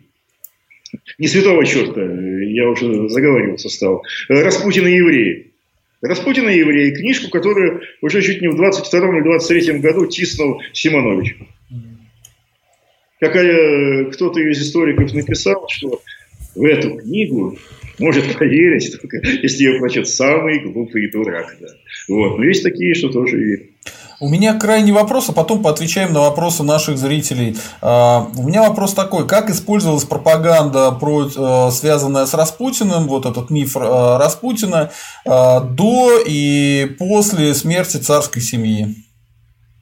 Где, в России? Да, в России и вообще в мире. Потому что, если обратите внимание, миф о Распутине, он поддерживается во всем мире старательно. О нем уже в последнее время сняли несколько сериалов, постоянно внедряется эта история, постоянно говорится, что-то там у них было, что-то там было, вот такой святой черт, ля-ля тополя, и на русских вешается эта гиря, ни, ни, ни, ни к чему не нужная нам. Мы начали наш разговор сегодняшний, да, с чего я сказал, что э, Европе и миру наплевать на Распутина, но это бренд, это бренд, это, это будет навсегда, как египетские пирамиды. Будет водка, медведь, Распутин. Не знаю, там красная или черная икра в меньшем, в меньшем разрезе, потому что этот продукт уже добывают не только в России. Вот это так это нравится нам или нет. А в России 17-й, 18-й год и всю гражданскую войну, э, конечно, февралисты на это, февралисты оправдывали свое предательство э, фигуры Распутина, что вот они так, оказывается, это они спасли Россию. Ну, спасли, да, так спасли, что потом отскоблить нечего было. Хотя Хотя, ну, ну, ну, не убили бы Григория Ефимовича. Ну, я не знаю. Ну, Григорий Ефимович остался бы жив. А что, не было бы февраля или марта 17 года? Заговор-то был не против Распутина. Вот. Уже определенные люди собирались делить портфели. По-моему, еще в 16 году э, есть мемуары, что Алексеев, как э, старик, должен был согласиться на переворот. Уже в 16 году готовилась эта история с февральским переворотом. Поэтому... Есть такое, нет, есть такое мнение, я просто говорю о Распутине. То есть, да, ну да, Распутин здесь да. просто такая знаковая фигура, вот и все, не более того. Вот, ну, я уже упоминал фамилию лейб-медика. Вот лейб-медик Боткин говорил на эту самую тему. Он пишет о этих событиях. Вот не было бы Распутина, был бы я. Был бы Боткин, да. Ну вот Бадмаева же тоже пытались привязать к этой истории, помните? Там, там, не знаю кто и прочее, прочее. Помните, и Бадмаева тоже... же тоже пытались привязать к этой истории. Кого? Бадмаева, такой был этот... Частный э, Бадмаев. Бадмаев замечательный врач. Врач тибетской медицины никому ничего плохого не делал. Его, я... тоже, его тоже к этой истории пытались привязать, и поэтому был бы не Распутин, был бы Бадмаев, был бы не Бадмаев, был бы Боткин. Ну, пришли, нашли Бадмаев... бы что-нибудь не был вхож э, в Зимний дворец и в Александровский дворец. Он был знаком, конечно, со многими великими князьями и прочим. Но это, это крестник Александра Третьего, это уважаемый человек. Александр Третий его крестил в православие лично. Такое редко бывало, кстати. Я, кстати, внучку Бадмаева знал, она э, жила в Петербурге, но надеюсь, что и сейчас еще жива. Помню, рядом с Таврическим дворцом у них была квартира. Да, потом, потомки остались, остались в России, ну, которые смогли выжить. А с потомками Григория Ефимовича вот очень печальная история. Только старшая дочь Матрена, которая вышла замуж за негодяя Соловьева, который, да, чуть не в ЧК работала одно время. Вот она уехала за границу, там в цирке выступала, вот написала, как могла, воспоминания об отце. А мать Дмитрий и Варвара сначала их раскулачили свои, Самые-самые свои. Покровский дом у них отобрали, выгнали. Потом лишили их прав, каких только могли. Ну, а потом АГПУ дошло и до семьи. Они пропали. Был такой слух, как бы, что сын Распутина, Дмитрий Григорьевич Новых, в 1941 году, призванный в армию, был где-то расстрелян с частями НКВД, как какой-то вот. Что-то вот такая, такая тема. Это как раз идет от краеведов э, тюменских. Что-то они там копали. По крайней мере, такой человек с таким именем, фамилией и отчеством, да, и таким возрастом, вот в расстрельных списках в 41 или 42 году фигурирует на фронте. Но было ли это сын Дмитрия или нет, я не могу этого утверждать. Давайте тогда поотвечаем на вопросы. Тут э, есть некоторые очень большие. Человек написал здоровенный такой комментарий. А, Елена Т. Добрый вечер. Десять лет назад я была на лекции художника Арцебушева. Он 12 лет просидел в сталинских лагерях за венчание в катакомной церкви, не признающей СССР. Прошел пытки, Лубянки, все как полагается. Он был внуком предпоследнего министра внутренних дел Арцебушева. Так вот, в своей книге он вспоминает, что деды сняли с должности именно по распоряжению Распутина. Я не знаю, как все было на самом деле, просто зачем бы врать церковному человеку, прошедшему сталинские концлагеря, имеющего антисоветские убеждения о судьбе своего деда. Если интересно, книга называется «Милосердие двери». Там подобно описана история семьи и период в концлагере. Я думаю, что нет дыма без огня. Воспоминания о влиянии Распутина на семью государя много. От реальных людей, когда в семье больной ребенок, это страшное горе, и мать готова верить любому шарлатану. Спасибо в любом случае, что поднимаете эту тему. Будет интересно послушать стрим и мнение гостя. Ответ такой, это версия деда, а говорит внук, который сидел в тюрьме в советской, и, наверное, достойнейший и замечательный человек, Арцебашев, по-моему, не Арцебушев, да. Вот. Или Арцебушев, я могу, могу ошибиться, я просто министра Арцебушева не помню. Арцебашев был такой. Э, был дым без огня, не был дым без огня. Хотите этим заниматься, занимайтесь, смотрите. Но Конечно, Григорию Ефимовичу кто-то нравился, кто-то не нравился, кого он видел, да. Вот. Но опять-таки уровень его образования и сведения вот, э, о высшем свете у него был не, не самый высокий. Ну вот, вот, вот так. Я бы, вот что, я бы вот что добавил к вашим словам. А, я бы сказал так, что вообще-то в Российской империи людей назначали по определенным признакам. У человека должно было быть образование, он должен был закончить с отличием, он должен был пройти всю карьерную лестницу. И никаких странных назначений, когда человека, вот как э, в сталинские времена, берут из деревни и назначают министром внешних э, каких-нибудь сношений, такого не было. Поэтому это все туфта, скорее всего. Но надо еще все-таки э, уточнить, что государь, конечно же, иногда советовался со своей супругой. Он вообще очень ценил ее мнение. А последние как бы, годы и по политическим вопросам, чего, например, никогда не допускал себе ни Александр II, ни Александр III, ну, если мы говорим о женах, да, вот, э, потому что он считал, что у жены есть чутье вот на верных людей. Но Александра Федоровна была женщина, и иногда она тоже могла ошибаться. А когда-то нет. А то, что вела ли она разговоры о политике с Григорием Ефимовичем, ну, извините, честно говоря, считаю, что вряд ли. Если в каких-то салонах какие-то разговоры, там у той же Головиной были, там, или у Пистолькорсов, другое дело. Но вот э, Фильм «Агония». Вот там все вот так и показано. Вот я сегодня Хвостова снял, а вот я назначил сейчас, мне не понравилось, назначил там э, Саблера или еще кого-то, Протопопова. Но это все-таки, это кино. Это кино, пикульщина такая, как бы. Все было несколько по-другому. Ну, трагическое время, во всех отношениях трагическое. Такой кризис 2014 года, все, что пошло, как бы, да. Это еще разбирать историкам столетия. Я тоже Григорий Ефимович. Вот, например, меня бы интересовал вопрос, а с кем он встречался в Иерусалиме, сколько он там провел времени. Там была миссия, там были известные люди, которые служили в это время. Да. Э, но, опять-таки, тем, кто, кого интересует вот эта фигура как историк. Меня пригласили, наверное, потому что я живу рядом с тем местом, где Григория Ефимовича убили и что-то могу сказать, как бы, да. И был знаком с Деникиной и с Головиными, да. Вот, тире Тучковыми, которые свою, так называли там, полусумасшедшая Муни, но не полусумасшедшая, но 80-летняя, как бы, старая дева. Вот у нее был свет в окошке Григорий Ефимович. Вот она всю жизнь вот так, так же, как и у Выдолбовой, кстати.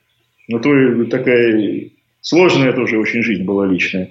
А вот э, Мария Головина, она просто вот увидела Божьего святого человека, и никто ничего не мог ей, э, даже в эмиграции уже сказать противное. Она просто прекращала, прекращала дискуссию, говорит, вы не правы. Ну, она имела право на свое мнение. Думаю, что имела. Ну, и она его лично знала, поэтому имела на это как минимум право. А, Дмит устраивал с ней старые девы и никаких оргий и пьянок. Вот точно нет. Ну, слава богу. Так, Дмитрий Владимирович Сычев. Здравствуйте, Сергей и Дмитрий. А, читал Меньшикова Михаила Осиповича. Он писал о встрече с Распутиным и разговоре с ним. Из беседы Меньшикова сделал вывод о том, что Распутин не влиял на назначение в государстве. Но его рассуждения о практике веры очень напоминали хлустовскую секту. Так писал о Распутине Меньшиков. А, ну, да. я, я хочу дать вам слово, а потом добавлю. Да, писал, и источник этот известный. Но а, что не так сказал э, Меньшиков? У Меньшикова было тоже отношение к Распутину крайне негативное. А по поводу хлыстовства и всех этих сект, ну, господи боже. Мы уже два раза на эту тему говорили, было два расследования, ничего не нашли. Ну, ищите Искать, дальше. очень, очень много всего, но не о, о родениях нет ничего. Только вот что бабы баня, баня бабы, вот, и то непонятно где и как, да, и каких, и что там было, и чего там. Я хочу сказать, что Меньшиков, он, конечно, как бы русский националист, публицист, но за ним есть э, несколько участий в антигосударственных кампаниях. Например, он утверждал, что русский крестьянин, э, что якобы какой-то генерал сказал, что русские крестьяне только в армии там э, ели мясо. Мы это разбирали много раз, это полная чушь. И так что верить полностью Меньшикову я бы не стал. Вот Такое мое мнение. Он, нет, он, он великий человек, он великий русский патриот, он великий мученик. Он великий мученик, он тал талантливый журналист просто. Лучшие, наверное, его статьи, ну, я не знаю, кто лучше написал о варяге, корейце, о японской войне, как бы, да. И не только, и не только об этом. Человек прожил свою жизнь и вот погиб за те идеалы и от тех врагов, на которых он указывал в своих, конечно, работах. Вот так. Его убили за нелюбовь к евреям. Вот евреев надо было любить почему. Вот так. На глазах у детей. Страшная, ужасная смерть. Поэтому Михаил Осипович Меньшиков во всех отношениях достойнейший человек, и он действительно встречался с Григорием Ефимовичем, но это его мнение. Вот может он ему казался таким хлыстом или около хлыстником. Но по поводу еще раз говорю, вот мое личное мнение, соглашаетесь, не соглашаетесь. Мне больно, мне вот, вот душа начинает вот что-то вот отвергать, то, когда я вижу иконы Григория Ефимовича с известной фотографией где-то с такими глазами и с царевичем Алексеем на руках. Вот ты... Я более согласен с мнением покойного патриарха Алексея II, который сказал, нет у нас никаких сведений о том, что этот человек может быть святым. Ну, нет такого. И Синод собирался, рассматривал этот вопрос уже в наше время. Конечно, может быть, это и не истина в последней инстанции, хотя для православного мирянина, каким я являюсь, наверное, так должно быть. Но вот Называют э, разных уважаемых, известных и неизвестных людей, старцев, которые почитали глубоко Григория Ефимовича. У них тоже, наверное, есть свое мнение на это мнение. Но лично я его не разделяю. Ну, а последнее, наверное, что мы тут такое чисто фактически не упомянули, это, собственно, а, а где могила Григория Ефимовича? Да, да. Вы откроете интернет, залезете, и он там 10 крестов каких-то покажет. И опять-таки пошло это все еще 17-18 года. Все эти писания газетные, как там в гробу вставал да, человек, которого жгли там на какой-то поклонной горе там, или еще где-то. А бочки с нечистотами, которые там выливали, и почему по-немецки написали, опять-таки по-немецки, да, что здесь собака похоронена. Это история уже временного правительства. Могила скрытая могила была все-таки обнаружена. За три копейки продался кто-то из служителей Царскосельского дворца. Опять-таки не за бесплатно сказал, где там тайно старца похоронили. Вот. Уже Корнилов Лавр Георгиевич принимал решение о эксгумации тела из э, этого склепа, этой недостроенной часовни Серафима Саровского. Вот. Несколько дней в царском селе это находилось на железной дороге в каком-то вагоне. И потом было принято решение, дабы, опять-таки, не дразнить гусей, э, тело кремировать. И кремировано оно было, конечно же, не на улице нигде, а в котельной политехнического института. Об этом есть акт, свидетели, студенты, уланский какой-то обер-офицер, полицейский исправник, чиновник, который вел, собственно, дело – вот, о всех этих делах. Э, тело было сожжено, а то, что от него осталось, просто захоронено где-то, зарыто в ямку, можно сказать. И вот так, э, все-таки, наверное, это неправильно. Даже поп Гапон, э, как бы к нему там не относиться, имел до 17 -го года да, свою могилу. Наступали новые времена. Вот и Григорий Ефимович как раз нет Григория Ефимовича. Где-то в районе этого лесопарка Политехнического института все, что бренные останки после кремации, которые остались, были захоронены. Точное место неизвестно. Поэтому э, всевозможные кресты, которые ставили в царском селе и периодически их э, демонтировали. Нехорошо, конечно, свергать э, образ животворящего креста Господня. Но когда там начинают собираться странные люди, божьи в кавычках, всякие городские сумасшедшие, и именно здесь похоронен жидами умученный там Григорий Ефимович, ну вот руководство царского села ГМЗ решило, что нам такие кресты не нужны. Потом они даже не на том месте находились. Где, собственно, он был похоронен. Так что, насколько я знаю, сейчас э, в Александровском, в Александровском парке этот так называемый мемориал 2 э, демонтирован. Угу. Ну, остались фотографии, остались вот две брошюры, которые под именем Распутина вышли. А, ну, больше, конечно, вот негативных всяких Распутин и евреи, святой черт, Пикуль и прочие, прочие дела. И голливудский кинематограф. И не только он.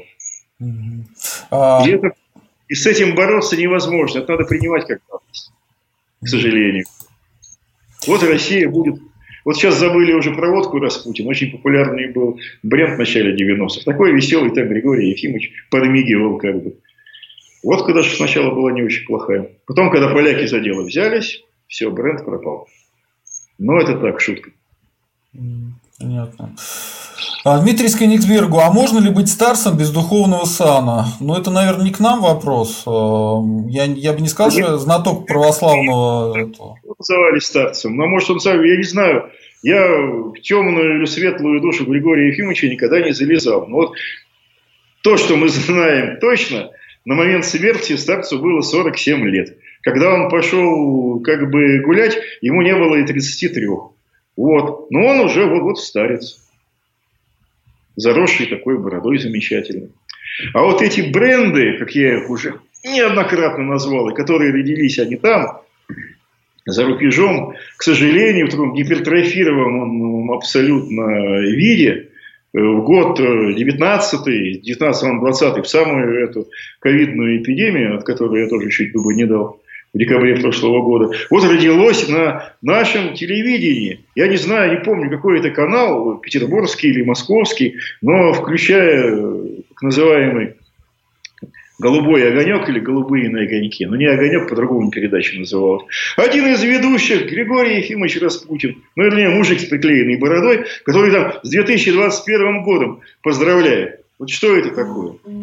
Это даже не глупость, это не измена, это и то, и другое. Да. Вот до чего мы дожили. Знаете, водка даже лучше, чем вот такое. Да.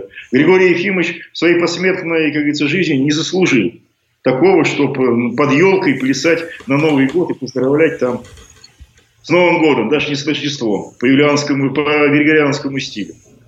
Вот давайте-ка еще один э, миф развеем или наоборот подтвердим, не знаю, как вы скажете, вы лучше знаете. Дон Кихот. Мне вот интересно, переписка Распутина с Сарисой – это правдивые исторические документы? Теория разгуляв... Э, вот давайте на этот вопрос сначала ответим.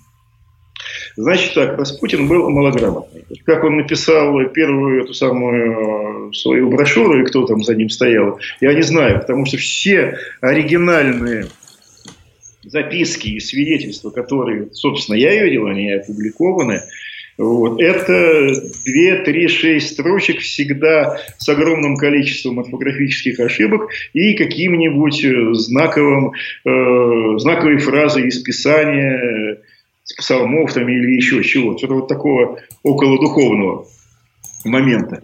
Э, то, что называется письма Распутина к Александре Федоровне и Александре Федоровне Распутину, то, что публиковалось как бы неоднократно, э, не имеет под собой оригинальной основы. Это все машинописные какие-то копии, и по всей их писал точно не он. Это все тот же самый черный пиар. Так, а, Дон Кихот. Теория разгулявшихся двойников имеет место быть с целью дискредитации Рапустина и а, Распутина и царской семьи. А, вот не очень понимаю, как тут все связано. Ну, короче говоря, мы, мы, об этом, мы об этом косвенно сказали, что действительно разгулявшиеся двойники были что э, Распутина были двойники, ну, это период Великой войны. То есть, вот Э, фильетоны здесь видели, нахамил, посуду побил, как говорится, кого-то там, не знаю, совратил. И при проверке оказывалось, что это вот из пальца высосано. Григорий Ефимович очень любил последнее время виллу Раде. Такой, да, кемпинг сейчас бы его назвали, такой летний ресторан. Вот, недалеко от нынешней станции метро «Черная речка». Да. Но не надо забывать, что с 2014 года все-таки в России сухой закон ввели. И хотя его так или иначе пытались как-то обходить, у нас же люди умные, хитрые, но так просто зайти как бы в ресторацию, как в том же э, в начале фильма «Агония», где два пьяных таких купчины с бутылками шампанского по германскому неприятелю залпом пли и стреляют в проституток, да, которые в немецких касках там чего-то им отплясывают в неглиже. Такого в Петрограде Великой войны, конечно, не было. Но в закрытых клубах, конечно, можно было что-то где-то как-то с этим боролись. Так что Григорий Ефимович, если выпивал свою любимую Мадеру, то, наверное, все-таки на Гороховой, да, или когда его в гости приглашали. Д3... Нет свидетельств о поголовном таком сумасшедшем пьянстве вот, непролазном Григория Ефимовича. Тогда бы он дела не мог свои делать. А он был хитрый мужик, он деньгу-то очень любил. Поэтому не все так однозначно. Так, а, э, русский тип. Это вот такой русский тип, которых было очень много, да. Но вот он попал, попал в такой, да, такой переплет. В этом его трагедия. Так, D378. Скажите, пожалуйста, как воспринимать фотографии царицы вместе с Распутиным? Она, это известная фотография э, дочки, императрица, их няня, и он в белой рубашке в Александровском, и царевич. Это в Александровском дворце было снято, по-моему, тоже во время э, Великой войны. Он приехал, что-то детям подарил. Вот. Известно, когда и где этот снимок сделан. Другое дело, что в 20-е там, годы и во время еще, когда Григорий Ефимович был жив, первые такие ужасные фотомонтажи, там, они появлялись, они известны, но это любой, даже не специалист сможет определить, где, что и как. Поэтому существует очень, очень немного, один или два снимков, вполне пристойных, приличных. Дмитрий... Почему Есенину можно, а Распутину нельзя, как бы там, или Клюеву? Ну, вообще, я хочу сказать, что семья а, Николая II, они были, как бы это сказать, инстаграмерами своего времени. Они очень много фотографировались из самого маленького детского возраста. И по идее, если бы действительно была какая-то там большая связь а, Распутина с царской семьей, этих фотографий было бы море. А, но этого нету. То есть там фотографии с каким-нибудь матросом, который был э, нянькой у Алексея, миллион просто. А фотографии с Распутиным, там, и сколько из них коллажей и фотомонтаж, э, ну, сами посудите, тут э, вот видно, что большая часть это просто какой-то фуфел. Так, а, Митрис Кёнигсбергу, а, Митрис Кёнигсбергу прислал вопрос. Гусева посадил Распутина на нож по своей инициативе или недоброжелатели подослали? Очень много версий. Ну, копаться с этой дурой без носа и как бы, да, ну, это вот божья в кавычках страница, да? Кто ее мог там подослать? Не знаю, подошла и ударила, как бы. Здесь мы истины, мы истины никогда не найдем. Она же в сумасшедшем доме и в скором времени и скончалась, бедненькая, насколько я, я знаю. Не было вселенского заговора против Григория Ефимовича Распутина. Была неприязнь к нему петербургского митрополита Антония Ватковского, очень достойного человека. Вот. Оценивал неоднозначно, мягко скажем, Григория Ефимовича, наш святой пастырь Ян Кронштадтский. Это правда, это так.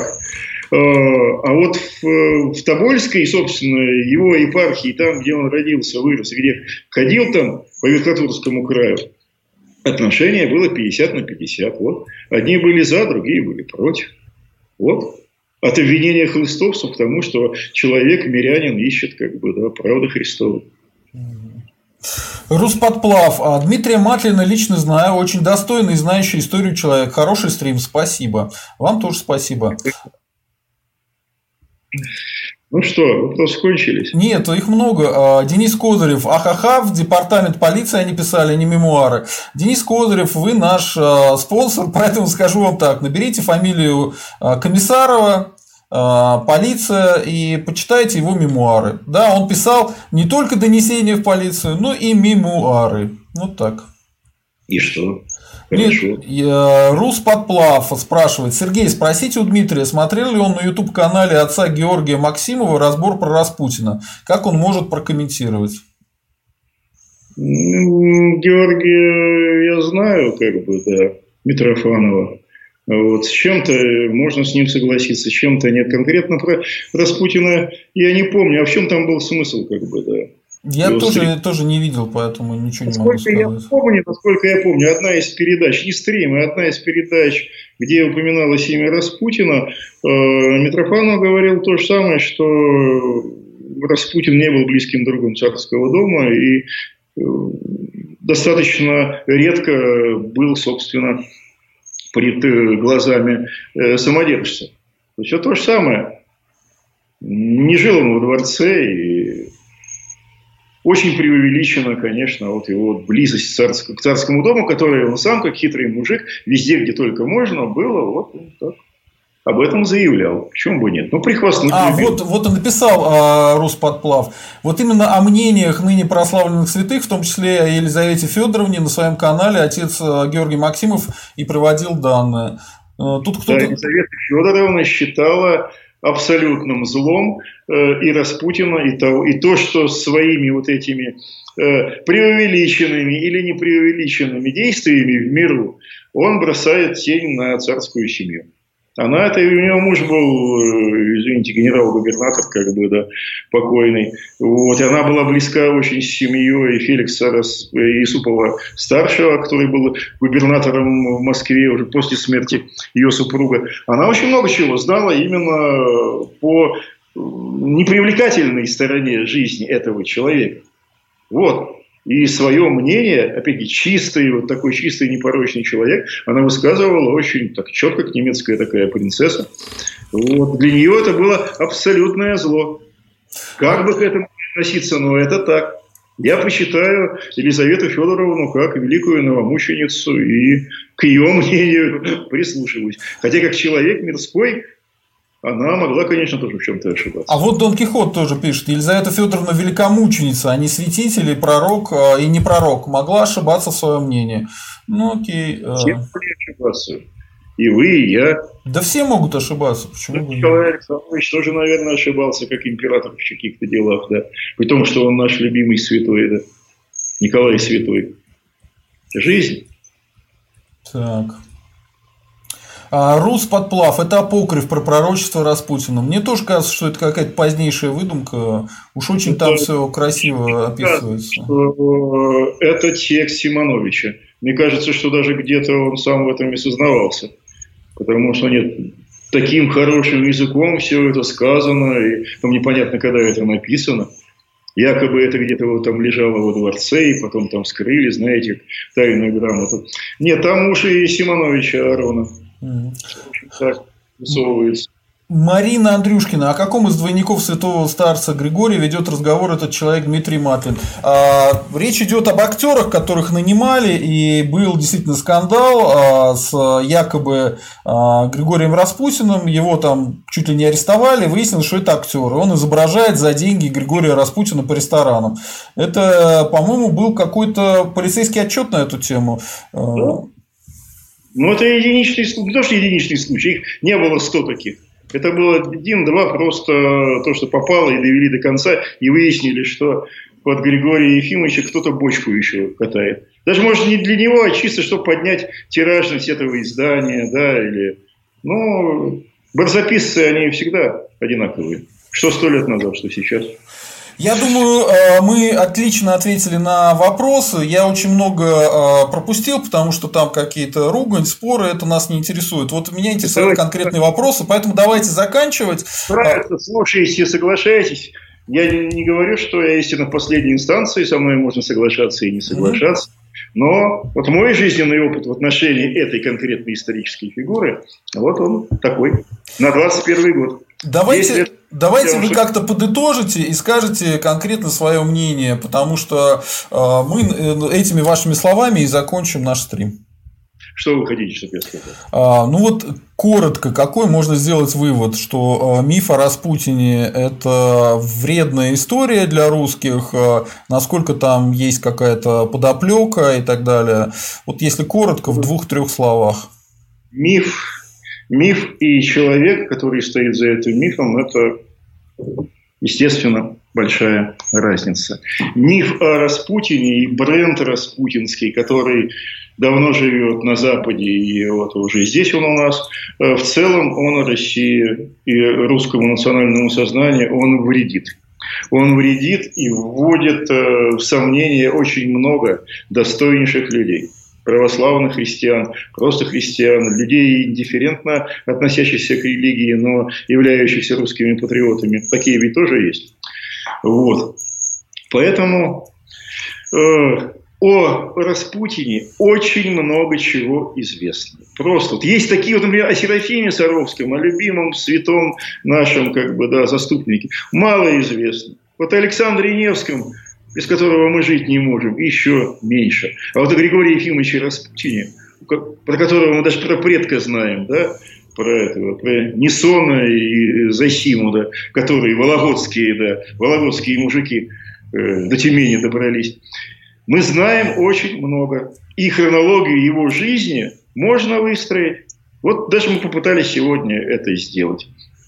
Поэтому, ох, конечно бы очень хотелось, чтобы бренды, которые связывали действительно Россию и то, что мы знаем о России, не ограничивались только водкой, Распутиной и Медведевым. Потому что, да, у нас есть, в нашей истории были и Ломоносовы, и великие художники, и великие писатели, и Достоевский, и Нестеров, и братья Васнецовы, кто угодно. Королев, замечательный да, человек уже 20 века. Вот, вот когда таких брендов позитивных и положительных э, будет больше, станет лучше. А не Григорий Ефимовичем Распутиным, царствие ему небесное, жива Россия и наша история. И вот тут Денис Козырев спрашивает, зачем убили коротко. Коротко отвечая, мы об этом говорили. Убили, потому что подозревали в том, что он слил информацию про путешествие Китченера. Э, это раз. И два, для того, чтобы повязать царскую семью же косвенно будущих февральских заговорщиков кровью, и чтобы февральский э, переворот случился быстрее. Ну, мы это не стали затрагивать, но это тоже тема известная, понятная. А, ну, думаю, все. Э, большое спасибо. Это было очень интересно. Об этом стоит подумать. С вами был Дмитрий Матлин, а, известный питерский историк, который вот нам уделяет время. Надеюсь, мы еще поговорим про какой-нибудь следующий полк из царской России в следующий раз, да. А, а не будем говорить о каких-то мифах и довольно людях неоднозначных, как Распутин. О мифах надо говорить. Мифы о мифах надо, надо да, да. Хорошо. Древней Греции. Хорошо. А, и я, социолог Сергей Задумов. Это был канал «Русский интерес». А, спасибо всем, кто на нас подписан. Спасибо, кто является нашими спонсорами. Присылайте нам донаты, поддерживайте наш канал и ставьте лайки. А, всем счастливо, всем пока. Слава России. Русские вперед. Всего доброго. До свидания.